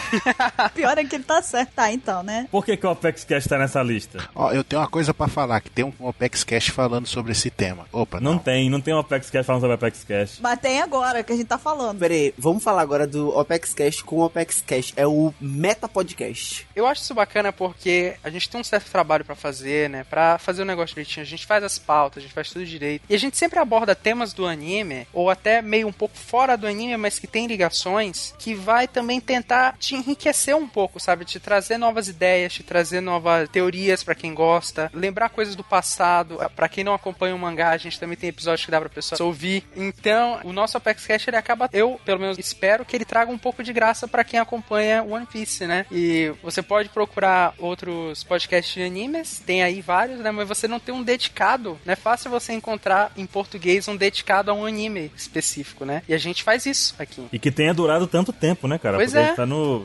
54, é um ano, cara. Sim. Olha só que fantástico. Com lançamentos semanais. Mais de um ano. Tipo, a gente tá mantendo esse ritmo semanal e o que a gente tá fazendo também é tentar expandir novamente o universo de Uhum. One Piece, trazendo a discussão que a gente tem aqui entre nós, mesmos amigos aqui, pra poder aumentar o conteúdo relevante sobre a série, né? Uhum. E na verdade também, um, um dos nossos propósitos é gerar essa discussão entre amigos com One Piece. Porque o Oda mesmo diz que o pro- um dos propósitos dele ao criar o One Piece é fazer com que as pessoas criassem vínculos de amizade usando o One Piece como desculpa. Então, assim, é, muitas vezes acontece de a gente receber e-mail de pessoas que falam que gostam muito de One Piece, mas não conhecem ninguém que acompanhe ou ninguém próximo, enfim. E eles não têm com quem debater e a gente acaba se tornando uma companhia para essas pessoas. Então, é bem bacana também gerar esse tipo de interação com os demais fãs de One Piece, porque eu acho que o, o bacana é você gostar de algo e você debater aquilo com alguém, né? Tipo, não tem graça você assistir uma coisa sozinho e ficar tipo, nossa, olha que legal, eu tenho ninguém do seu lado, assim, sei lá, pô, né? Então, assim, é por isso que a gente colocou o Apex Cash como um dos motivos, porque como já não basta o One Piece ter esse universo vasto de informações, e a gente ainda foi lá e tentou fazer uma contribuição por menor que seja, ou por mais singela que seja, mas a gente chega aí com o objetivo de tornar ainda mais rica a experiência com One Piece. Então, é, se você conseguir se convencer de acompanhar One Piece, se convença também, por favor, de acompanhar o Apex Cash, porque vale a pena, tá? É, tipo, ó, falo, é dica de brother. Inclusive, esse foi o motivo da gente ter escolhido podcast como formato pra poder se comunicar, pra poder juntar, porque nós temos aí tanta gente aqui na equipe, da nossa trupe, assim, sei lá como dizer isso, mas Nossa, gangue. Nosso bando. Mentira, né, gangue? Porra, tá falando de dominó, gangue. Não, não usa gangue, não. nossa gangue, nosso bando, ah, nosso bando. Tripulação, nosso bando. Nossa tripulação, que um vlog não seria suficiente, a gente não conseguiria ter essa ti- esse tipo de interação que a gente tá tendo agora de conversar, tipo. É, na- porque na verdade ficaria meio ruim no vlog, né? Porque a casa do, do 27 não dá a gente, mas a câmera fi- não fi- não fica um ângulo legal, então o podcast é uma boa. A iluminação da casa dele tá ruim. É porque ele não tem cadeira pro computador dele também, né? Então ia ter que ficar todo mundo sentado em cima da cama dele, não ia ser muito legal. A mãe dele podia entrar, ver aquilo, não ia interpretar bem. A gente tá aqui nessa roda, mas tá todo mundo sentado no chão. É. É, tem uma fogueira, inclusive, no meio, que até depois vai ensinar o que, que ele aprendeu na, na aula dele lá de Luau 2. Você Vem que eu vou ensinar a fazer ponto, crochê, vai tocar Armandinho? do Dodô e Osmar. Tá certo, então. Mas então, e a gente também faz isso porque antes de surgir o Apex Cash, a gente já passava, a gente sempre teve esse costume de quando tá fazendo o mangá ou episódio, enfim, a gente tá traduzindo eles, a gente sempre fica no Skype conversando e debatendo as coisas, né? E sempre sai essas loucuras exatamente igual vocês estão escutando. São essas loucuras mesmo. Tudo que tá acontecendo aqui acontece fora do, po- do podcast. E aí um dia a gente pegou e falou assim, pô, por que, que a gente não faz um podcast, né? A gente já... É, é uma desculpa pra gente conversar sobre One Piece e ainda conversar com outras pessoas ao mesmo tempo. E aí acaba gerando esse vínculo de amizade entre todo mundo que é fã de One Piece, que é, inclusive, o próximo tópico que QT vai anunciar pra vocês. Motivo! Motivo! Comigo! Vem comigo, Buru! Canta a pedra, vai! Amizades criadas devido à série. As amizades desfeitas. Cara, foi, foi um negócio tão broxante. Bruno, vai! Amizades criadas. Criadas. Devido à série. Eu fiz de propósito, tá? Só pra constar. A imagem que eu tive foi assim, você subindo no palco do Rock in Rio, tocando Slipknot, a pessoa cantando Vai! Ela, eu, É, eu, ia- eu me jogar longe lá. Mas então, fala- vai, QT, anuncia com a, com a devida empolgação, por favor. motivo 26, amizades criadas devido à série. Esse é um dos principais motivos, né, de acompanhar One Piece, porque, a gente- por sinal, a gente já tem mais de um cast, né, falando disso, né, influenciou muito as nossas vidas, muitos amigos a gente fez, incluindo entre nós mesmos, né? o Mr. 27 eu conheci graças à série, tinha um grupo de exibição de anime, acho que eu já contei essa história, mas eu vou contar rapidinho de novo. Então, e, e a gente acabou se conhecendo, na época ele já fazia o anime, a gente exibia os animes que ele, que ele e o Capitão K fazia, né, então, tipo, a amizade começou aí, até hoje tá essa maluquice, um fica tirando sarro na cara do outro, aí a gente conheceu essas pessoas lindas que estão aqui no podcast também, essa amizade bonita, maravilhosa, e amizade com vocês também, ouvintes, leitores, fãs da OPEX. A gente mostra aqui que, tipo, nem todo mundo. O mais importante que eu acho, cara, de tudo isso, assim, que a gente. que acontece muito no Apex Cash mesmo, que é o fato de que nós aqui somos amigos, discordamos muitas vezes de muitas coisas e a amizade continua, tipo. Vida que segue. Vida que segue, a gente discute aqui, às vezes a gente discorda um do outro, tira onda, faz não sei o que, tudo mais, mas a vida continua, a gente continua a nossa amizade. E a gente tem como elo dessa amizade essa o One Piece. Isso é muito legal, isso é muito louco. E tem muitos anos já isso, cara. É, e é uma uma coisa que você pode ver que a gente, cada um mora numa cidade, mora longe, seria tipo pessoas que a gente acabaria talvez nunca conhecendo, entendeu? É verdade. E graças a One Piece a gente conhece, tem essa amizade. Você falou uma coisa muito verdadeira agora. Então você está dizendo que você vai- pode conhecer pessoas incríveis se você ver esse anime e começar a interagir. Sim. Falando nisso, as pessoas podem conhecer a gente, né? Sim. Nossa, como você é humilde, QT. Ah. Parabéns, viu? Não, mas sério, assim, esse negócio de conhecer gente muito longe, eu fui fortalecer a amizade com algumas pessoas que eu conheço de outros continentes usando One Piece como assunto. Olha que massa. Eu tenho um amigo que ele- atualmente ele tá morando em Berlim. Eu tô conversando com ele, a gente se encontrou no Twitter e tal. Tem gostos parecidos, a gente começou a conversar e tal, trocar tweet. E aí um dia eu descobri que ele gostava de One Piece. E a gente começou a conversar loucamente disso, sabe? Então você faz amizade com pessoas que você nem faz ideia de que gostem, sabe? Não é uma- algo que está fechado ao nosso mundinho aqui, ao nosso país, à nossa cidade, sei lá. Você vai conhecer gente de todo mundo por conta disso. Basta você querer, né? Então é só ir atrás que você consegue fazer muita amizade com One Piece. É verdade. A gente até conhece pessoas de Portugal e do Japão, né? Sim. É verdade. Graças ao One Piece. Tá esperando o quê? Façam amigos. Vai assistir. Não. Eu, eu tava me referindo a assistir, tá? Não era questão, não tô dizendo que vocês não têm amigo, não. Você for Baruque.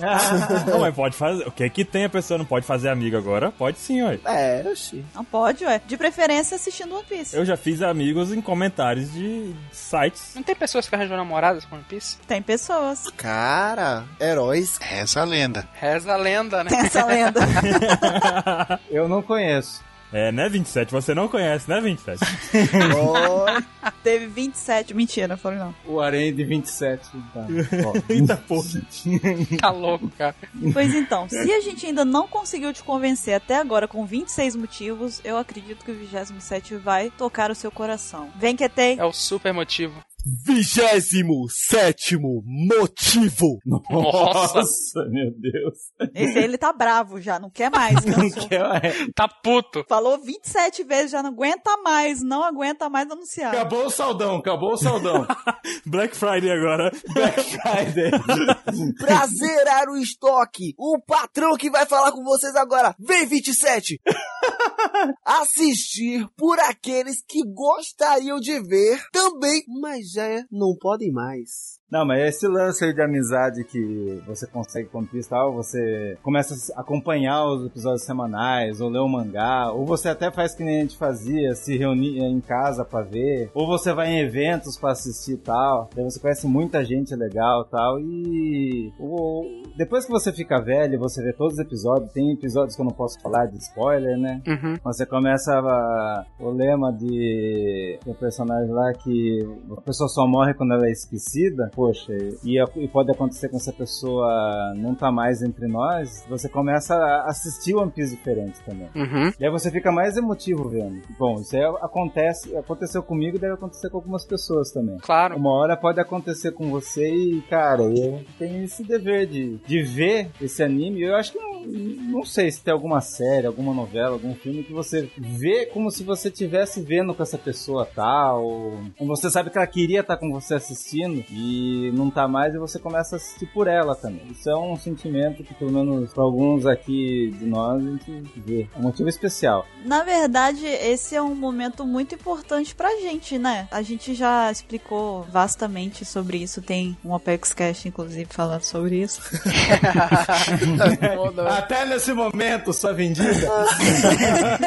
Não, mas é porque, embora eu tenha feito propaganda de novo, mas é porque é um dos Apex Cash que o pessoal mais gosta, inclusive. É, O pessoal diz que foi um dos que eles mais gostaram, porque foi onde a gente abriu o coração pros ouvintes e contamos um pouco da história de cada um e como que, que o One Piece afetou a gente, como que levou a gente a ser o que, que a gente é hoje em dia, né? E então, assim, na verdade, esse 27 motivo, ele é muito mais, assim, no caso aqui, pro- é do Mr. 27, mas é um motivo que se estendeu pra equipe inteira. Eu acredito que todos nós compartilhamos desse sentimento. Mas pode acontecer com todo E pode acontecer com qualquer um. Com certeza. Entende? Eu tenho certeza que tem pessoas que estão vindo que sabem disso. Sim, ah, com certeza. A gente recebeu e-mail já. Eu me lembro de um que a gente recebeu, de um cara que ele e o amigo dele assistiam, e o amigo dele acho que faleceu afogado, alguma A coisa gente assim. leu ele. E agora ele assiste com a, com a família dele, se eu não me engano, mas eles assistiam juntos, faziam tudo juntos também. Então, com certeza, várias pessoas vão se identificar com esse 27 motivo aqui. E ele é um motivo muito justo e muito válido, porque o Mr. 27 falou bem. Eu acho que são pouquíssimas obras que fazem isso com a gente, sabe? Que envolvem duas pessoas ou mais pessoas, um grupo de amigos dessa forma. O One Piece, na verdade, é tão incrível que ele faz com que duas pessoas que são amigas se tornem companheiras, que em One Piece significa uma coisa muito mais forte, né? Com certeza. Ser companheiro é uma coisa muito forte em One Piece.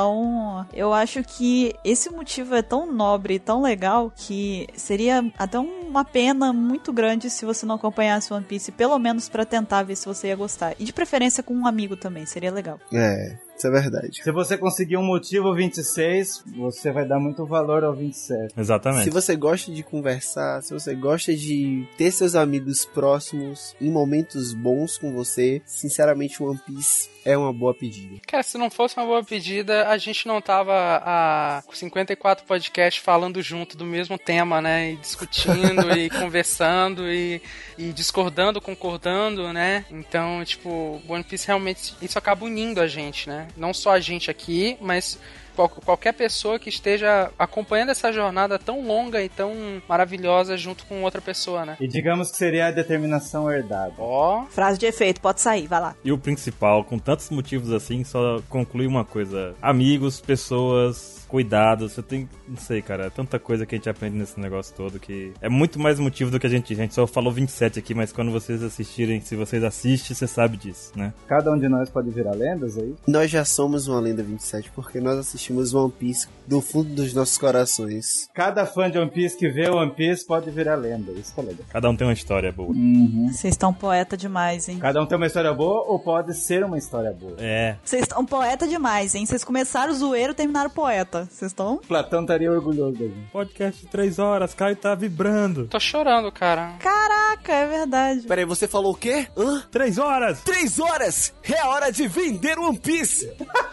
Mais um motivo, o Caio vai ter que editar esse podcast, ele tá com quase 3 horas, então fica um 28 motivo aí. Assista pelo Caio. É, por favor. Assista por ele, por favor. É, por favor, cara, faz minhas horas de, de edição loucas aqui, valer a pena. Uhum. comenta bastante, mas não comenta muita merda, entendeu? comenta coisa legal. Manda aquele elogiozinho no comentário, tipo, pô, gostei da trilha sonora, valeu? Obrigado. Ele só quer isso. Fala assim, hum, eu, eu ouvi essa música aí que você botou, hein, Caio? Hein? Muito boa. Gostei, adorei, cara. É a única coisa que eu te peço, valeu. Fala assim, ó, poxa, Caio, os melhores comentários. Tal. Pô, dá uma ajuda o cara, pô. Não comenta, ah, fez merda. Não. Repetiu música, filho da puta. Ficou ruim, bugou. Você tem a lista do, das músicas que você usou aí, não tem? Caramba, hein? É, nem tem a lista. E esses foram os 27 motivos para acompanhar o One Piece. Com mais um extra no final. E ainda teve um extra também, um motivo extra pelo Caio, né, também. Obrigado. Então, se você tá escutando esse Apex Cash e vai mostrar ele para algum amigo seu, boa sorte, desejamos a você uma boa sorte, esperamos que você consiga convencê-lo com a nossa ajuda. Uhum. E se você é o amigo dessa pessoa que tá escutando o Apex Cash, você vai, vai assistir. Seja bem-vindo. Agora! Acredita na gente, a gente tá falando de coração, por que, que a gente ia mentir pra você? Fica na sua, fica na sua, pô. pra que a gente vai mentir? Pois então, se você começou a assistir One Piece e conheceu, foi convencido pelo Apex Cash, manda um e-mail pra gente, fala que seu amigo tal recomendou e você assistiu e depois gostou e tal, enfim, foi através do Apex Cash. Compartilha o, o Apex Cash também com seus amigos, principalmente esse com seus amigos. Até semana que vem, então, né? Acho que já tá bom, três horas quase de cast, né? A gente já pode ir. Abafa mais um pouquinho, tome mais uma comigo, vem. Vamos, né? Vamos, vamos, vamos cantar uma música. Puxa o violão aí, vamos lá, galera de humanas. Vai, vamos. Aquela, aquela que é assim, ó. Seu rebolado é tão envolvente, vai até o chão. Vai, vai, vai, vai. Socorro! A gente vai sair em clima de axé da Bahia, então vambora. vai. Eu quero música de anime! Eu tô, eu tô dando tchau igual o programa da Globo, quando termina, que fica alguém cantando no fundo, e a, a- a apresentadora fala tchau, gente, até amanhã, até semana que vem, um beijo! Eu tô aqui com meu bloquinho de papel, ó, arrumando os papéis aqui na mesa. Tchau, pessoal, a gente se vê na semana que vem, um beijo, até mais! Tchau, gente! Tchau. Até a próxima! Adeus! Falou! Aquela que me fez entrar na roda pra sambar. Aquela que me fez entrar na roda pra jogar. Por isso jogo no jogo, no jogo, jogo no jogo. No jogo, jogo no jogo, no jogo, jogo.